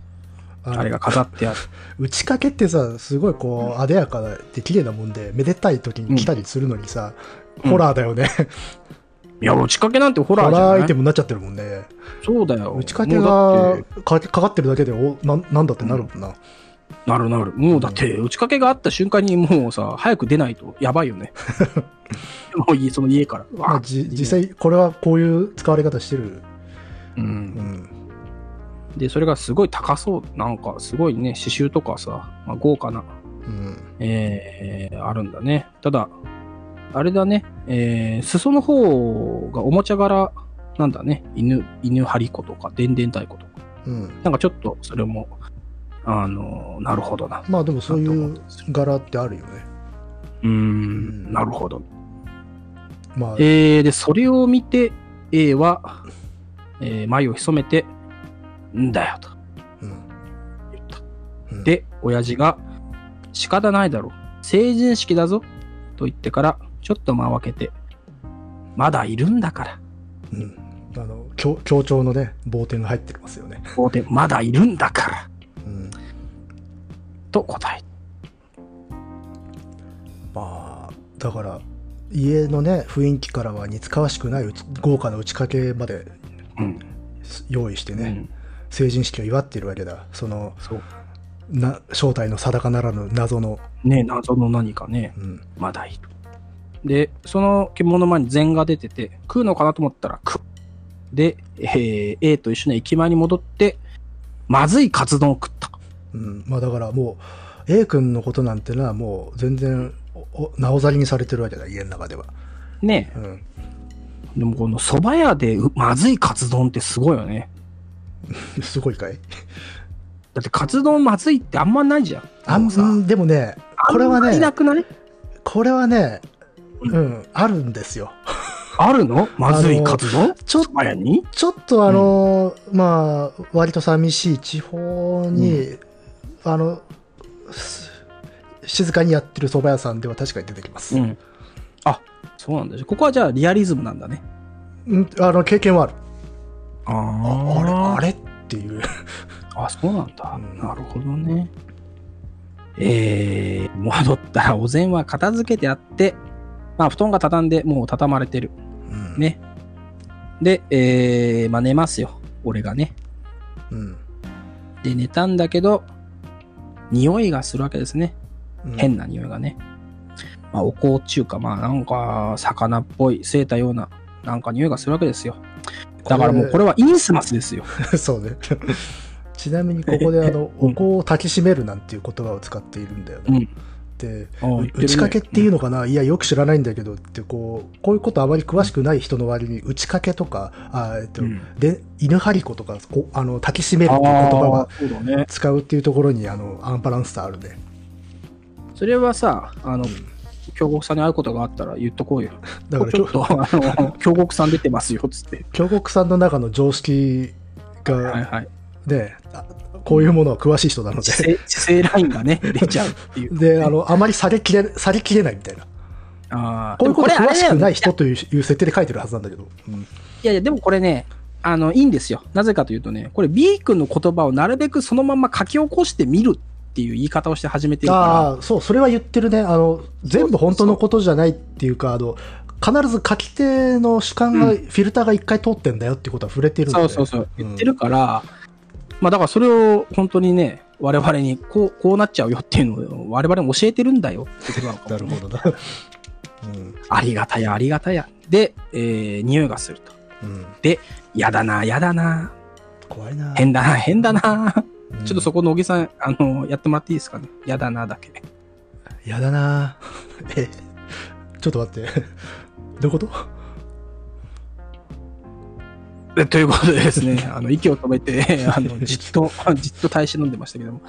えーで、寝るわけですね。あの、僕、俺がね。うん。で、えー、だから、そしたらね、夢を見て。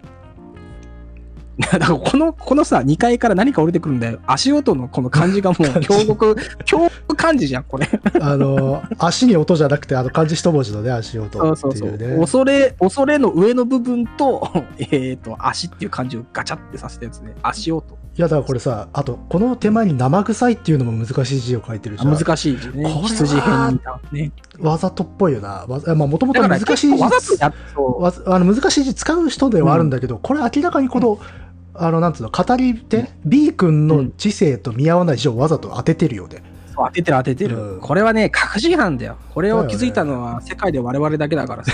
あそんなこの、とはないけれど。好物に論文出しとこうだ。えー、リジェクトされるかもしれません。あで、ーこれは、でも、小学、さっきほら、小学、あの、小学生の作文、高校生の作文とかっていうものを意識的にあの年齢に合わせて書いてることに対応してる所作だよね。そうだね。ううんん。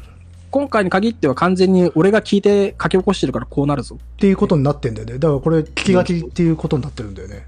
うん。うん。あ、そういうことだ。うん。なるほどね。うんで、えーよくホラー映画でズルズルと雑巾用みたいな音を立てて降りてくるじゃない？で、あんな音はしねえやつ。うんなんか、音の記憶はないんだけど、とにかく来る。まあ、気配がね、来る。うん。で、まあ、それ夢なんだけどさ、っていうこと言うんだけど、えー怖くはない。うん。だけど、えーまあ、その時はね、えー掛け布団をまくって足を出てたんだけど、えーそれが嫌だから足しまいたいなと思うけど動かない。金縛りです。うんで、、えー何か入ってきたものが、えー丸くて柔らかいもの。うん。なんだかね。で、えー夢の中で晴れ着みたいのを着てるんでね、枕元に飾ってる。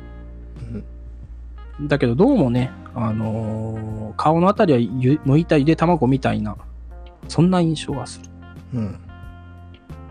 で、それが足にね、ペタペタ。まあこの辺からね、もうね、加速してんだよね。その、うん。うん、書き方がね。。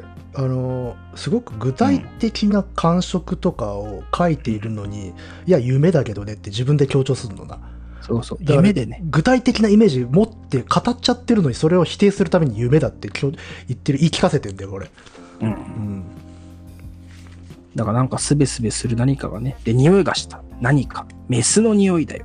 品のない言い方だけど。うんで、えー、どうもね、この、俺は浴場してね、抱いたんだよな。で、夢夢、陰夢ってやつだよな。ってね。で、そんな絵夢を見たんだよ。でね、もうこれだから、あのー夏目漱石の夢だね。夢十夜。こんな夢を見たこんな夢を見た。えーこんな陰夢を見たっていううね。んいやだからこれ本人がそう言いなんつうのか強調したいだけなんだよ、うんまあね、そうだよね。夢うん夢っつって。明らかにディテールが夢じゃないもの、そう夢じゃない。そう。うんそれを言ってる。形はや人間じゃないんだけど、えー、っていうね、ことを言ってますよ。うんで、えーいやー、恥ずかしいな、この話、っつってね。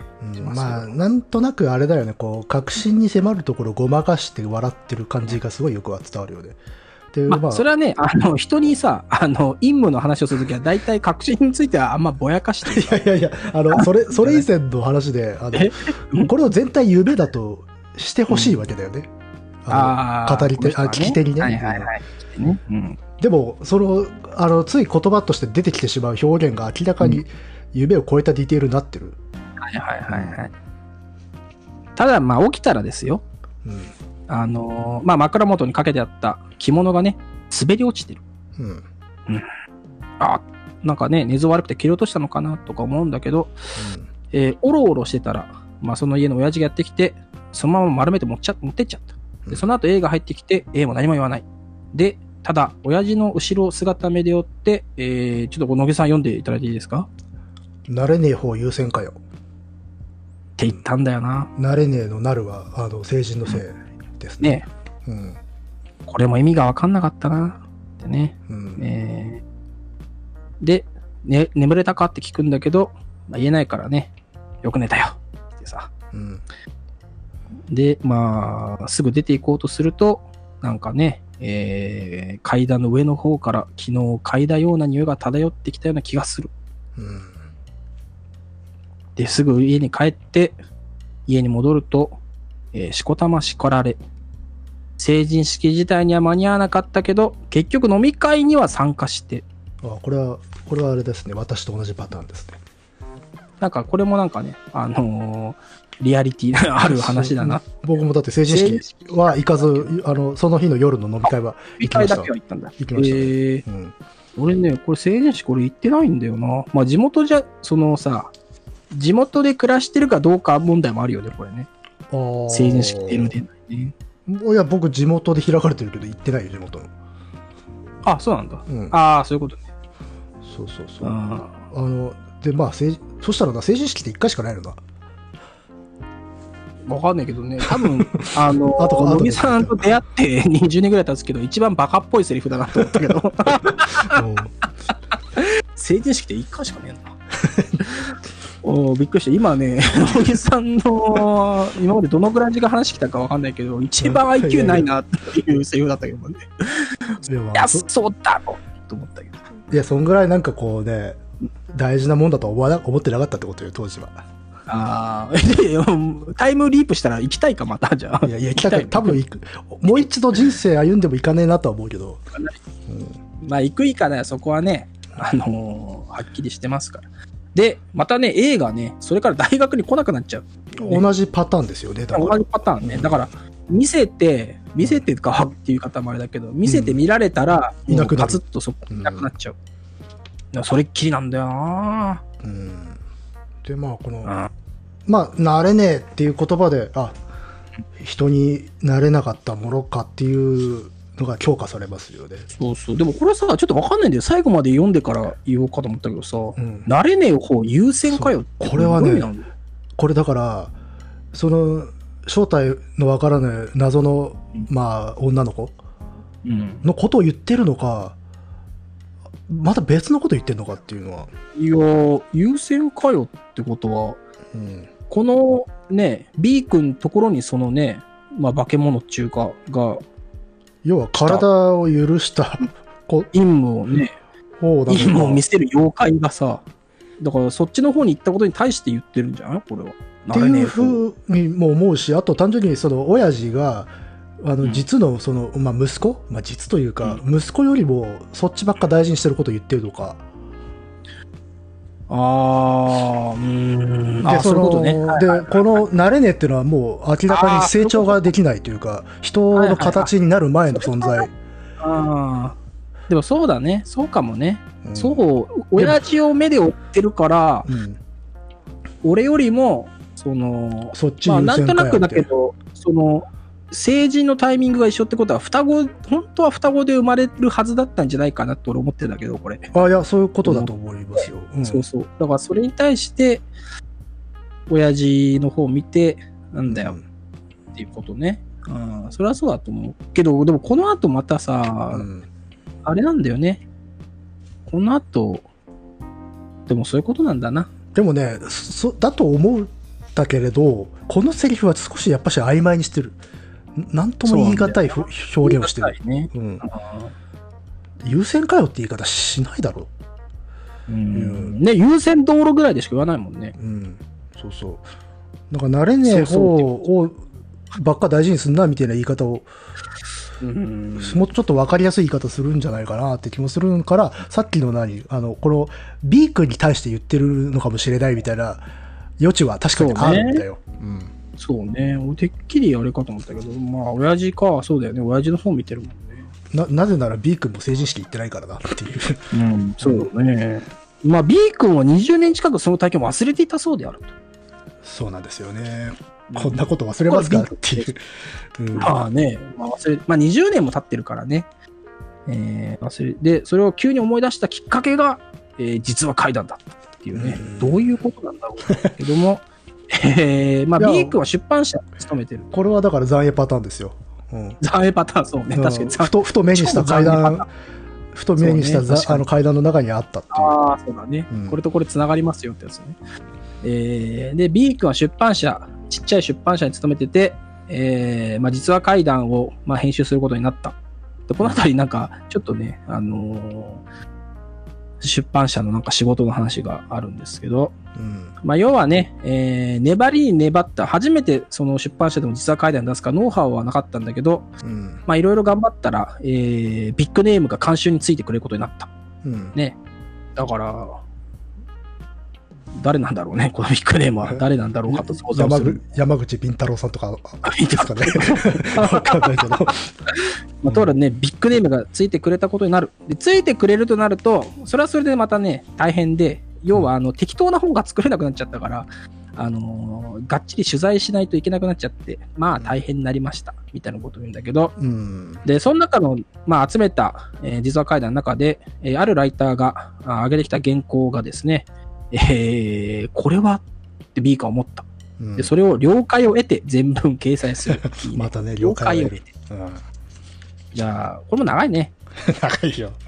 読めないね。まあ、2階の窓っていう題うん。でね、えー、某市役所福祉課の課長さんの K さんに聞いた話なんですけども、うん。えー20年近く前ね、えー、K さんが村役場に勤めてて、えーまあ、成人式の催しがあって、まあ、それ出ない子、出ない子たちにもですね、えー記念品を、まあ、渡しに行くっていう、まあ、そういうことがあったらね、で K さん。で、まあ、しょうがねえな、めんどくせえな、だるいなと思いながらですね、まあ、書いてないんですけども、不参加者さんに、えーその記念品を渡すためにね、自転車で村内を回っている。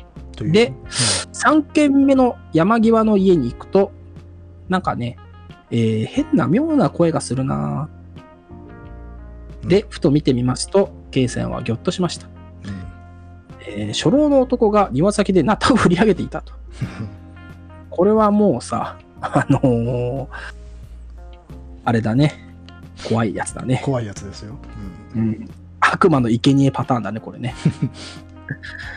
えー男は何かブツブツ独り言をつぶやきながら、えー、畜生と言ってナタを振り落とす。で、振り下ろした先にはひな人形を置いてあるっていうね。うんで、もうなんかね、男の周りには粉砕された人形の残骸がいっぱいなんか散らばってる。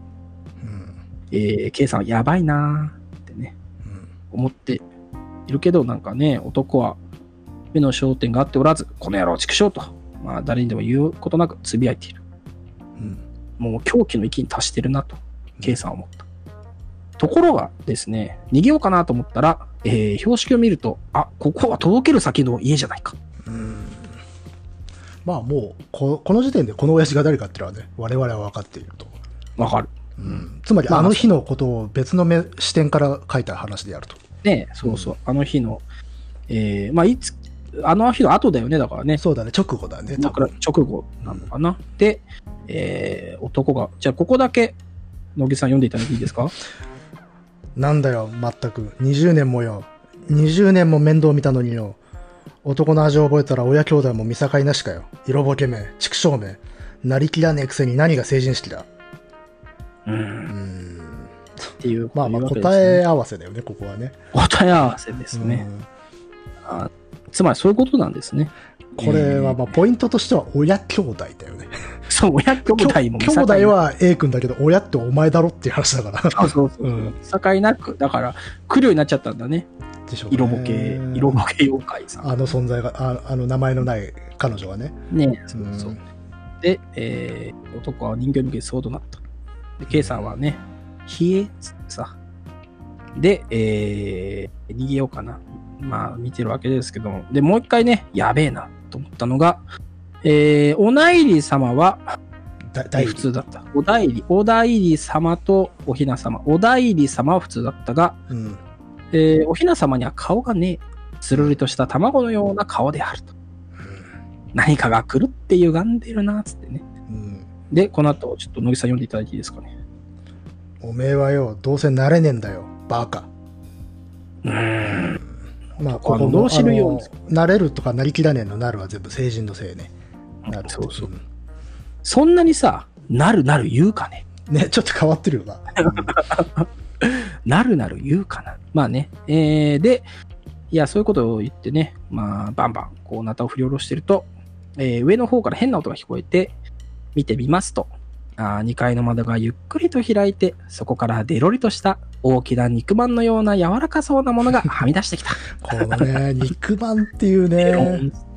ね。あ、これなんか、に、えーうん。あこれによってあの B 君がちょっと偽証してることがわかるんですよね。ああ、そう？あのー B 君は、あの、こういう表現してるんだけど、まあ夢だから実際に見てたわけじゃねえんだ。目つぶってたからわかんねえんだって言ってんだけど、あの、第三者が、は具体的に視覚で肉まんのようなものを見てる。はいはいはいはい。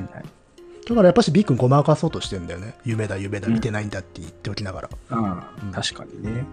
まあ、とはいえちょっとそれを超えた超常的な存在かもしれないけれどね。うんただね、このデロリとした大きな肉まんのような柔らかそうなものがはみ出してきたってところはさ、うん。水木しげるっぽいな。ね。なんか、寝太りみたいなやつかなと思っちゃうね。そうそうそう。デロンってさ、なんか、で、この K さんもさ、あの、水木によく出てくるあの、メガネのね、あの、あーサラリーマンサラリーマンね。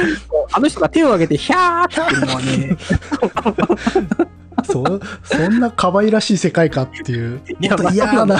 うん嫌な感じだけど、ここでこれ水木しげるだなと。あ、でもこれでもやっぱり妖怪を、あの、全然、あの、嫌な感じしちゃったものとしては読めるよね。うん読める読める。だからすぐにね、あの、妖怪、なんだっけ、あれは妖怪ポストにさ、うんあの、K さんもね、えー、投函した方がいいかなと思うんですけど、まあ、それが見えると異臭がして、まあ、窓の半分ぐらい、だでっかいんだね。うんその丸いものがね、顔もないのに、笑っているようにもうんね、顔がないのに笑っているっていうね。怖いね。で、で、それを見て、えー、K さん、声を上げることもできずに、一目散に役場に戻っうんて、その家の方には二度と行かなかった。ね。で、あの、記念品は、さその最後、末尾が、記念品は結局一つ余ってしまったっていうところが、あの、語り物っぽい終わり方ね。うん、いいいいね。で、えー、まあ、B 君はね、その原稿を読みながら、えー、あれ？これなんか知ってんなーみたいなね。うんでそれは A 君の家なんだなと思って、まあ、ライターにね、まあ、連絡取って、あの、教えてくれ、これ、どこに取材したんだって聞くんだけど、うんまあ、情報提供者は、あのなんちゃら、プライバシーのなんちゃらなんで伏せます。みたいなことで、まあちょっと言えないなと思ってね。うん、まあ、なんかネタ元明かさないっていうのは、なんかジャーナリストみたいなね。ねえ、そういうのあるんだね、やっぱ実は書いてあるのかもね。あるか。うんあでもそれは取材してるんだったらあるよ。まあ、てか、あるということにしないとダメでしょ。しないと、まあね、確かよに。うん。うん。でもいいね。で、この後がいいなと思うのはさ、あのー監修者がさ、うんその、取材はきちんとしてもらうが、ネタ元を明かす必要はないと、ライター一同に、あの、言明しているっていうさ、この監修者が相当ちゃんとした人なんだよな。そうちゃんとしてる。だから取材の行き詰まったライター陣にまで、指導までしてたのだってさ、うん。まあ、B 君してみると、この野郎とね、いや、まあ仕事相手としてはいいんですよ。いいんだけどね、でもクソ。ということで、あの、B 君はね、うん、うんその後のリアリティもいいよね。その、しっかりさ、あの、監修が入ったせいで夏場に出せなくて、うんえっ、と、秋も冬も会社の判断で見送られて、1年延期が決まっちゃったっていうのはね、うんこのリアリティいいね。ね。あるんだろうね。でもこんなさ、1年伸びちゃったらさ、お金入ってくるのもライター陣1年後なんだよね、きどうっとね。どうなんだろうどうなんでしょうね。そこら辺の仕組みはもうそれこそ、即払いっていうか、誰か教えてくださいっていう払われるのかな。まあそんなこと思ったけど。で、えー、まあ B 君はさ、あ、これは A, A 君宅のことだなと思って、まあいろいろ調べるんですね、自分でね。うん。でも、住村行っても、もう住民はほとんど残ってない。A 君親子のこともみんな知らない。うんで、えー、まあそれでもね、おかし B 君おかしくなってきてるよね。明らかにここからあの狂気、熱が狂気を出てるっていうか。そうそう。だから、やばい。まあ、久保さんも相当やばいけど、残影の久保さんも相当やばいけど、久保さんはもうちょっとあ理性ありましたから。あれだったっけ？理性ある、じゃあ久保さんはね、理性あるふりをして、うんあの、この作家との共犯関係を長くつ、末長く続けたいっていうさ、そういうことがあったんだよね、あいつにはね。恐ろしいことですよ。さすがだな。今、日本で一番久保さんに詳しい久保研究者だからな。あのただ問題は残影1回しか読んでないからさ、もう記録がだいぶ、だいぶもうないんだよねっていうさ。あーまあじゃあ映画も見てみたらいいよ。あ、映画、映画見たよ、多分。うん、映画の記憶に。映画の久保さんは確か橋本愛だよね。アリシコロの？あれ、アリシコロってのは今もあるよ。いや、今もあるけどさ、うんその、なんかこう、美少女でぶん回してた頃もさ、あまあそうだね。うん。だよね。今はなんかね、あれ今って橋本愛、あんまりなんか、映画とかなんかみ話題で見ないね。あそう、ちょっと選んでんじゃないですか？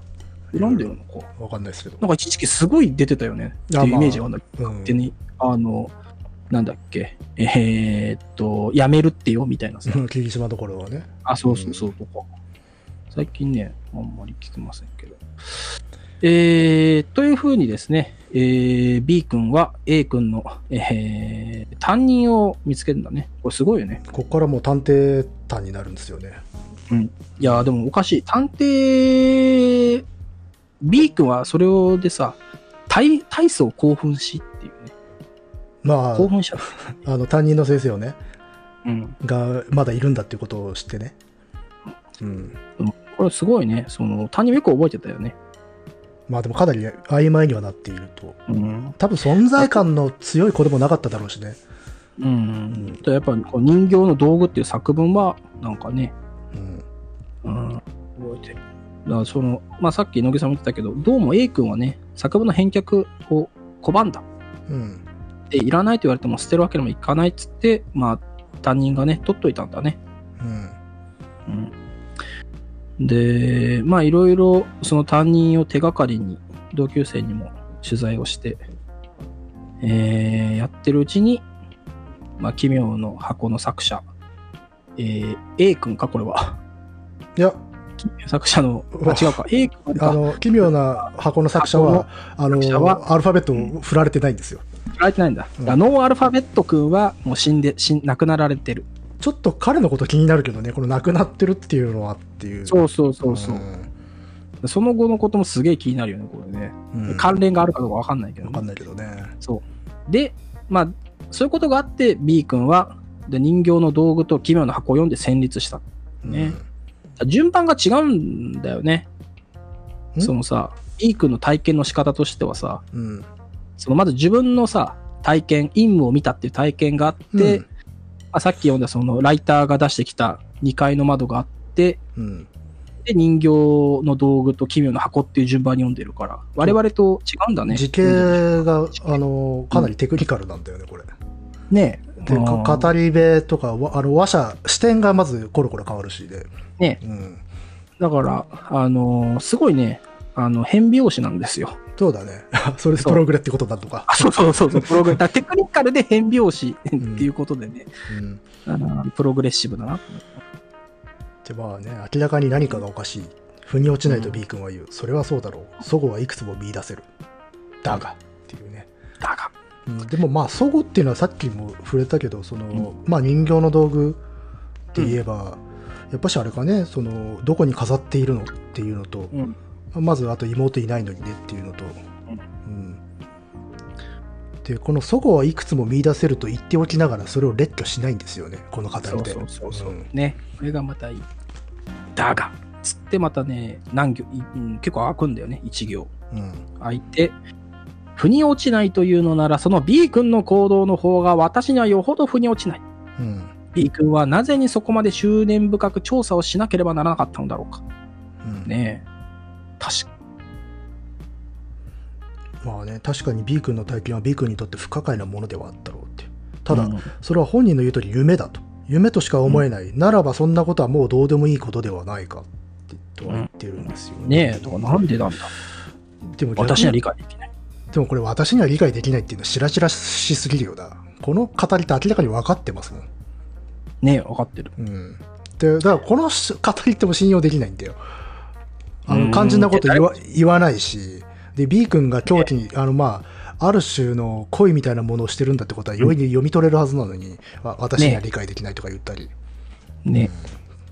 これあれなんじゃない？これほん、嘘なんじゃない？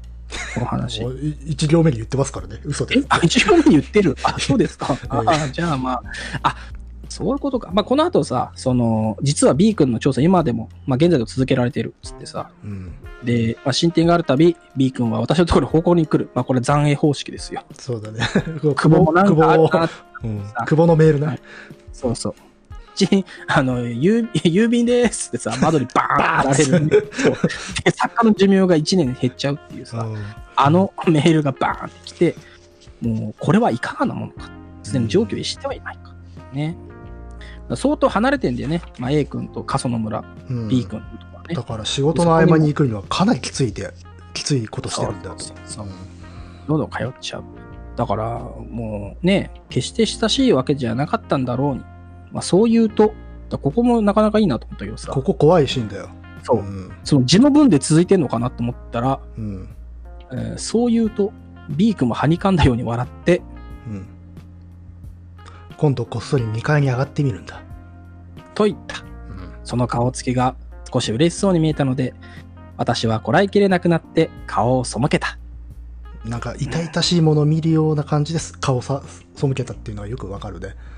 まあだから、私は分かってるんだよ。もう。分かってるもう完全に分かってて、もう、ビッグはもう、そのものに多分惹かれてしまってるんだよな。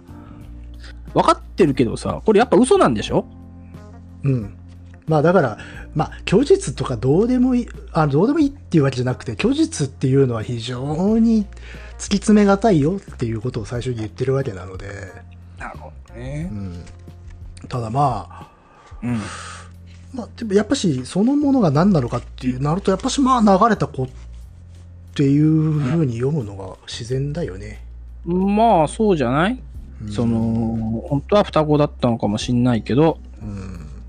っていうさ、成人。うん、だからね。まあだから成人というのは実は大人になるとかっていうことよりもまず人になるという意味での成人だったというまあ、だ、し、その、ちょうど成人式のタイミングで、その、B 君が来てさ、うん、まあ、年頃になるっていうのもさ、まあそうね。成人じゃあまあ成人。儀式的お前もな感じもあるし、そうそう。お前も大人になったな、つってさ、う んっていうね、やつだけど。だから、でもこれ変、変、変なのはやっぱさ、これはヘレデタリー問題ですよ。お？あのーおばあんさんが怪しいわけですよ。あおばあさんがかなり能動的にこの何かを仕切ってる感っていうのがあって、で、お母さんがその影に隠れてるんだよね。そう。だからヘレデタリーもそうじゃん。あのババアがさ、そうね。なんかうん怪しい宗教の宗か。死んじゃってはいるんだけど、あの、実は生前にいろんなことやっていたっていう。そう、いろんなことやって、なんかね、その、うん儀式めいたことをずっとやってて、それにコントロールされてた家族。だからこのババアが書かれてないけど、おばあさんが相当やばいと思うんだよね。あとね、思ったのは、まあ、流れてしまってる子供みたいなのが、あの、焼きのりの缶に入ってるわけじゃない？うん。なんであの日だけあそこに入ってたのかってとこあるようで。え、あの日だけのずっとそうじゃないの？腐るでしょかな。いや、だからさ、腐んないところがあれなんじゃない？うん。あ、もしくは、もしくは、そういうことね。うんはいはいはい。その、来た時、こいつ、でもまあ、用意はできないだろうからね。うん。呼び込む時だけ水につけて、いや、わかんないけどね。まあ、あとそもそもその、なんか白い、なんかあの、に肉まんみたいなやつと、B 君が遭遇したあれと、あの、うんな、ちょっと胎児っぽいあれ、ひながあ。同じものなのかってそもそも問題もあるのよ。うんはいはい。それはあるかもしれないね。だから、初めに缶に入ってたやつは、もしかしたら、なんか予備ろみたいな感じで肉まんが来るとかね。まあ関係なくても。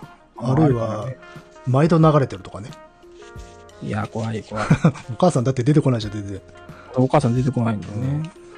とかね。まあね、まあそもそもあのひな人形とかと流れるとかっていうのは連想が近いんだよね、イメージが。まあね、ひなはね。流すからね、ひな人形って。流すからね、うんひな人形ね。ああ、流す。し、いわゆるなんでしょう。だから昼子だよね。うん。昼子、水昼子とか淡島？はいはいはいはい。をイメージするよね。うん。特に淡島なんか近いかもしれないね。淡島っていうのはどういうことなんだい？淡島って水昼子とと同じように、やっぱひあの不完全なものでとして生まれてきちゃったんで流されちゃった。船に乗せて。ああ、そういうことか。はいはいはい。っていう、まあこれは結構不快というかごあの強引なんだけど、例えば淡島神社とかだとさ、人形供養とかするしね。ええー。淡島神社っておあの女性の体とか健康、女性の健康とか安産みたいなものをがご利益としてある神社で、では人形供養も一緒にやるんだよ、あそこ。ええー。そういうものとかもなんか連想したりするので。ああ、そうあるね。なるほどだね。からそもそもふ、なんかこう、道具立てとしては不穏極まりないもちろんもともとその女の子のね、あの、はうん発育を願うもの、あの、健やかに生きていくことを願うものではあるんだけれどっていう。うん。うん。いやーまあね、えー、1回目どうでしたか？いや、長かったですね。長いよ。だから大変なんだよ、これは。でもなんか、まいあれですよ、探偵さんどう思いましたか？いやー、本当にね、面白かったな。なんかね、振ると逃げる。プルト逃げるもさ、もうだって、もう、プログレッシブロックだなっても言っちゃったしさ。あと、水木しげるの漫画だなも言っちゃったからさ。でもやっぱし怪しいのは A 君ですよね。いや、俺はおばあさんだな。いやいや、おばあさんはもう最重要容疑者なのはもう最初から分かってるんだけど、いや、その中で、その狭間に立たされた A 君が、うん。の意思だよね。まあね、だ重要なのがこれ A 君じゃない、ヘレデタリーだとさ、うん。あのーどう？どうなんだろうな。ヘレデタリーで言うと、なんでヘレデタリーヘレディタリーをね、別に引用しなくていいよ。あ、いいんだっけ？いや、ヘレデタリーでもほらさ、妹の方が死んじゃってさ、うんそれをまたこう媒介に使われちゃさった。さらりとすごいネタバレをしてますね。え？あ、そうでしたっけ？いうんまあまあ、でも序盤ではあるけど、やいや、そんなこと言ったらこの政治もネタバレしまくってるけどね。まあね。いや、これはもう読んだ人想定ですから。読んだ人想定。うんまあ、ヘレデタリーも見た人想定ですから。だってあれだって、全人類、日本人が見たっていう噂されてますから。あんなことはいいんですけども。えまあまあまあとにかくなんかちょっとこう、A 君ちょっと引き込んでるような気もしなくもないなっていうところですかね。まあ、それもやっぱりさ、ババアに裏でやられてんじゃない？なんだろうね。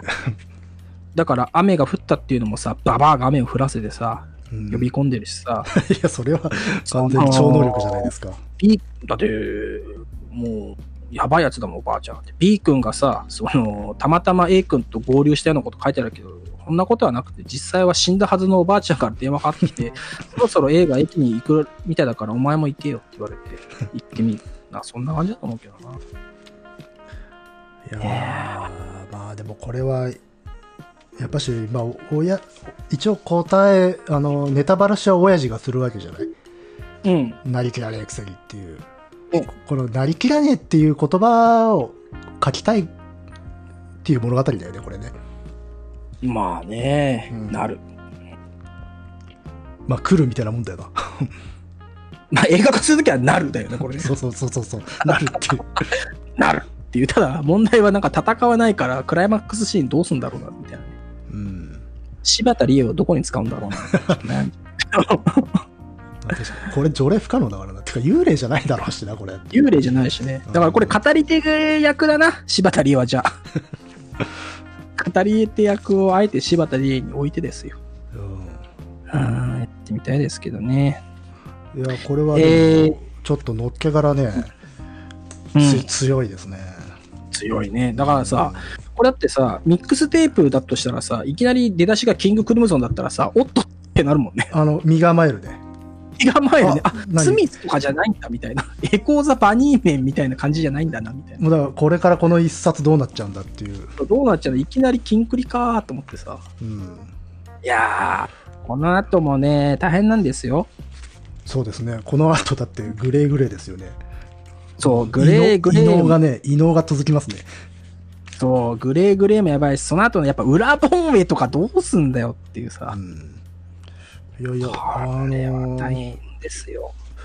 なんつうんだろう。パワー、うん。パワーを増した感じがあるな、2より。なんかね、あれなんですよ。1はさ、まあ、入門編で吉本バナナとか置いてさ、口当たりのいい、あの甘めのワインですよみたいな。そうかソプテン酒ですよみたいな感じを出しといてね。すごい変化球だったけど。うん。2でなんかこう、いや、こんな広がりもあるんですよ、つっていろんな短連作短編から引っ張ったりさ、うん。あー多種多様見せといて、この3つ目でこの力強いパンチですよ。うんこれがね、やっぱアンソロジーのなんつうの妙だなと思いましたね、これはね。でもまあ、やっぱしこう、メタフィクションになってくるっていうか、今まで書かれてきた回みたいなものを相対化するというものを関東にか掲げるという意思ですよね。うん意志感じるね。うんだからあれですよ。まあ、京極夏彦頭に持ってくるか、ケツに持ってくるかだからさ。あ まあ、この頭に持ってきたということで、えー、この後のね、あまあ、か主力作品の勢いも。回を語ることとは何かみたいなことに一番一回にありそうな人なわけだから。そうそうそう。うんだってね、物件ホラーでは逆にさ、ケツに持ってきてたじゃない？京極夏彦さんがね、ああ、そうだね。うん。しかもこれ、だって、あ、あ、そういえばあれ読んでないじゃないですか。何を？え作者プロフィールと書出。何それは今から読むんですよ。そう、今思い、今思い出したんだろう。えーじゃあ、野木さん、あの、恒例の書出と、あの、手本一覧の方お願いします。えーっと、どこでしたっけ？これをどこでしたっけ？って探すのもこれ137ページ。えーっと、著者紹介、えー京極夏彦、えー1963年北海道出身、小説家、衣装家、えー94年、産めの夏でデビュー、毛量の箱で日本推理作家協会賞長編部門、笑う家門で泉教科賞、土蔵小平次で山本周五郎賞、後節、えー後の後節百物語で直木賞、西の後節百物語で柴田連三郎賞を受賞、えー他に桑沢賞、東野文化賞なども受賞しているということで。いいねこれね、何がね、この、著者紹介で京極さん、本当に強いんだなってわかるのはさ、うん。あの、大学名を書かないっていうね。ナルコ賞行ってないんだっけ？行ってんだっけ？いや、わかんない。わかんないんだけどさ。言ってなくても、それもかっこいいけどさ、この、大学なんとか卒を書かないっていうところが、やっぱ強いな。そこですか？いやー、そう、だってみんな書くんじゃないだってほら。みんなだって立教大学部卒とかさ、慶応義塾大学フランス文学専攻卒とか、うん基本書いてんじゃん、みんな。あれ？この人って言ってなかったような言ってたかな？わかんねえ。あ、そうなんだ。あれ？あれ？なんかさ、水木プロダクションにいたんだっけ？なんか俺あんまりよくわかったんだけど、斎藤水隆夫のプロダクションは行かなくて、水木さんはあれですけど、私粛してる形だよね。なんかね、えー、なるほど。でもすごいね、あのー直木賞を取ってたんだね。知らなかっあー撮ってんね。た。なんか泉教科書は、あ、なるほど。まあまあ、近い属性だよね。うんそうそう。山本周五郎賞とかも、ああ、なるほどと思ったけど、直木賞まで取ってるいやね。でもなんか、なんて、なうんなんて言うんだろう、こう、実、実は怪談の人ではないじゃん、この人は。けど怪談とかの禁煙にいる人じゃない？まあでもさ、定本一覧見ると、うん。成人は怪談あそうそういう実話系うん、だから。その媒体のためにわざわざ書いたんでしょう、おそらく。ね。だからまあ、ある種、ある種の門外観ではあるんだけれど、それを、その、うんそれなりにちゃんと相対化して。書くというところに、この人のこの不適さがね、不適さ加減というのか、うん。っもう大盤ですよ。横綱相撲だよ。っていう感じはそう、すごいするんだ、やっぱし。こういう相撲もできますよ。はい、うっちゃりみたいなね。そういう感じがしだから怪談畑の人がこれをどう受容したかってすごい気になるね。ああ、多分それは媒体としては怪談畑の人たちが多分読んだでしょ。うん。それはやっぱり、ああってなったんじゃないの？だってこれ、ある意味挑発してるわけじゃん。うん。階段いや、それはやっぱり、うん。ああ、と思ったんじゃない？いああってなったのかや、それ以外ないでしょ、な。これ。うん。ああ、そうかそうか。やっぱり剛腕だなっていうふうに思ったのかな。大腕ですよ。うん。そりゃね、着物着ますよっていうさ、まあね、着物似合うよっていう着物にですよ。で、着物にあの、手袋ですから。そうそうそう。あの手袋で着物でさ、そりゃ似合うよ。うん。でも着物着てる作家なんてもうね、筒井康隆か、京極夏彦さんぐらいしかね、どうだろうあといるかね。あ浅田次郎とかも着てんじゃないかまあみんなだからさ、あの、剛腕の証拠だよね、着物着るのはね。あの、あれね、食物連鎖の上の方にいるみたいな感じだねそうそうそうそう。相対化しちゃうぞっていう現れ。そうあ、でもそうだ、相対化しちゃうぞっていうことだね。そうそう。お前相対化するぞっていう気持ちで。筒井康隆が、ね、あもともとだってミステリーを相対化するジャンルで出てきた人だしね。ああ、まあねう。ん。いやー、何分、今何時ですか？何分経ちましたか？もう2時間行きましたよ。時間。あ、そうですか。えー、じゃあ、探偵もね、えー、無事、探偵完了ということで。結論を、結論を聞いていないぞ。え？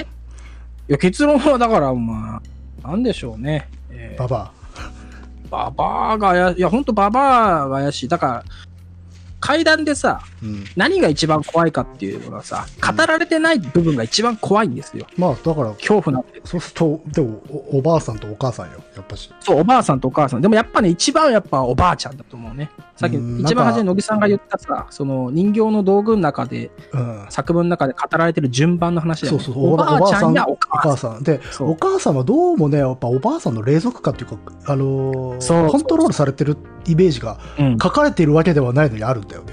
ある。だって、あの、入院についずっと行って、うちにはいないとか。最重要なはずなんだよ、お母さん、母親だから。そうそうそうそう。あ、でもね、あの、入院してるってところもね、僕逆かなって一瞬思ったの。ああ、お母さんの母親が入院してて。母親が入院させられてるんじゃないかと思っちゃったけどね。うんでもね、や,、うん、だやっぱおばあちゃんだよ、これは。まあまあ、まあ、おばあちゃんが、あの、黒幕感はね、あの、最初のある2ページ目からすでにあるから。